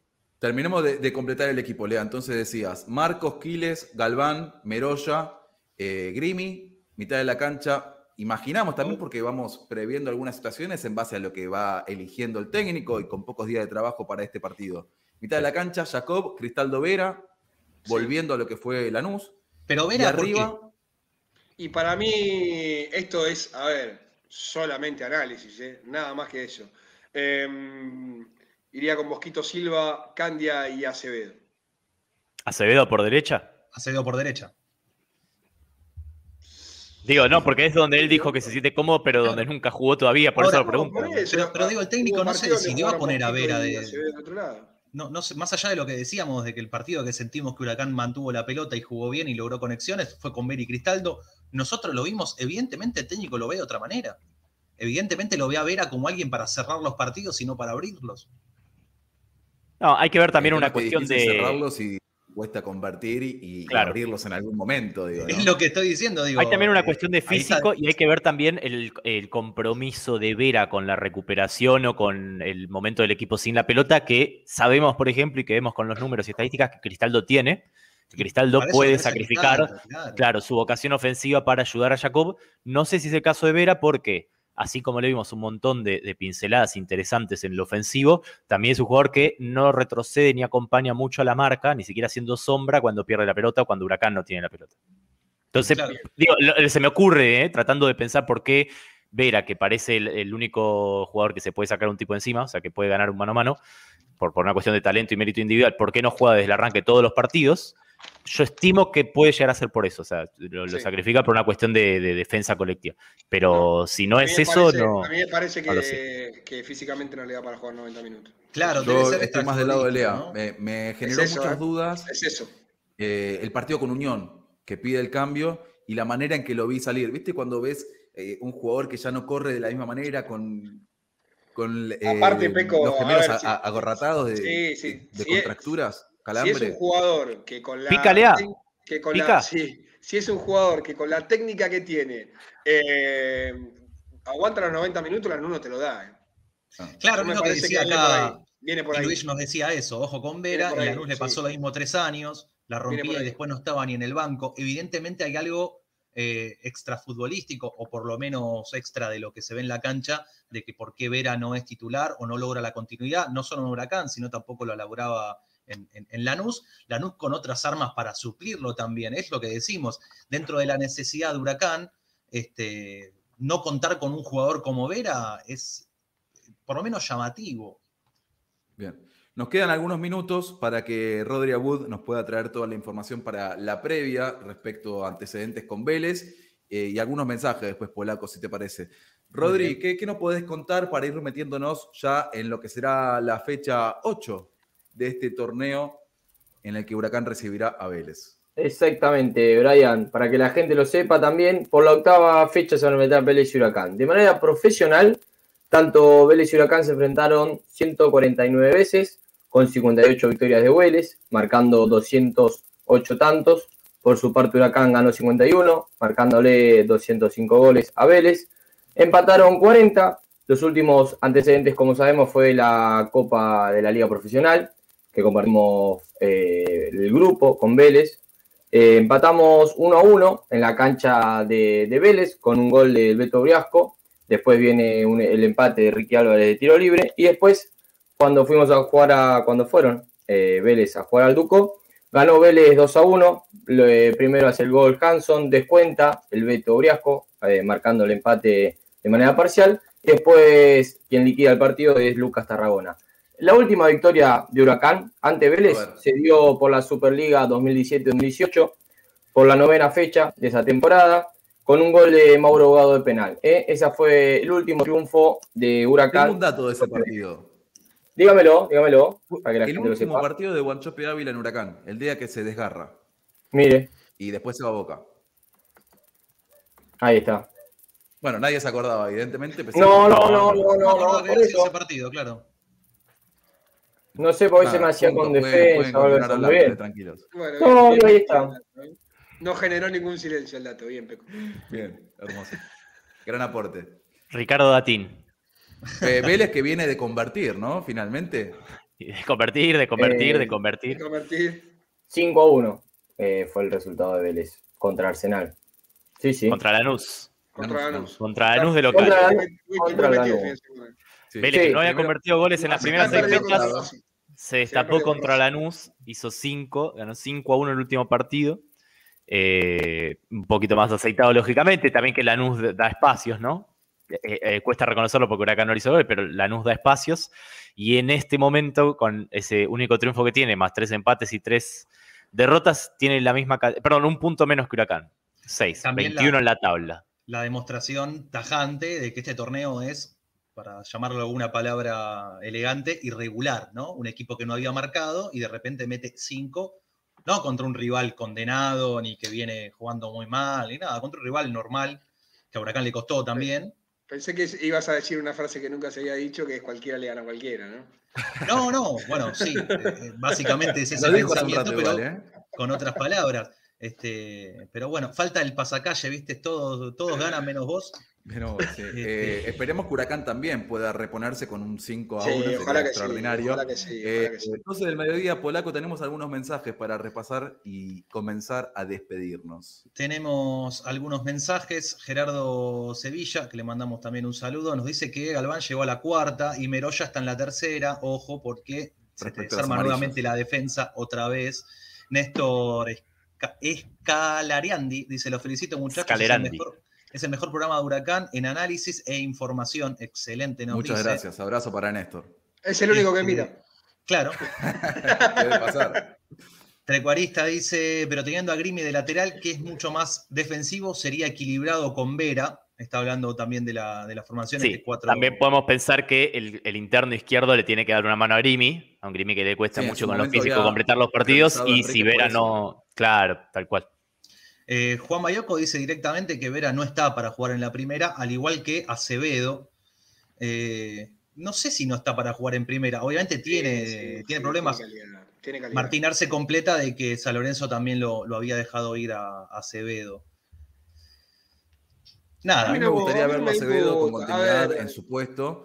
Lo hemos Claro. visto Y en un con equipo que de extremo izquierdo, con unión de carrilero y este fin de semana de interno. Se supone que, que fue la posición en. en Tres Mendoza. partidos, tres posiciones tuvo. por- Por eso digo, me- gustaría, antes de, de ser tan categórico, es cierto que por ahí no se vio algo, una insinuación tan interesante como pasó con Vera en algunos tramos de los distintos partidos, pero sí esperar para ser tan contundente. Muy bien. Acá Eh, Teberrón recordaba ese es- partido que recordaba Pécora como el día del, del mentirón. Pobre buena Pobre. Guanchope que casi se le desprende la, la pierna en ese partido. Está buena esa pregunta. ¿Cuándo fue la última vez que metimos 5? Iba a decir Anzuate, pero no, fue 4-0 contra Anzuate. Fue Yo me acuerdo 4-0. de un 5, fue con Racing de la Barría, Copa Argentina, equipo de Chocho Liop, que después queda fuera justamente con Godoy Cruz, y lo tengo tan presente porque justamente Mendoza, compartiendo charlas con, con gente eh, de la delegación y demás, surgió ese partido y por eso lo tengo tan presente. No sé si hubo otro más reciente. Me parece que no. ¿eh? No tengo un goles. recuerdo así, ¿eh? Bueno, consigna, consigna para el público. No, y para nosotros, si nos ponemos a laburar, decimos cuándo fue la última Bueno, vez. primero que Huracán gane ser 5-1 ese, ¿eh? el miércoles y después hacemos un informe, si Claro, parece. lo, lo buscamos Claro, con sí, gusto. sí, no vamos, a, no vamos a quemarlo ahora, ¿no? Porque, Puede ser ¿no? ese, ¿eh? 6, 6 de marzo del 2013. Huracán Racing Olavarría. ¿Querés Sí, repasar el en- equipo? ¿Lo tenés a mano? A ¿O ver. quiénes hicieron los goles? Sí, Huracán formó con Monzón, Mancinelli, Erramuspe, Alexis Ferrero y Sotelo, Hugo Barrientos, Walter Buse, Matías Jiménez y Alexis Danelón, Línea de tres. Se Mauro pone de pie. Ahí está.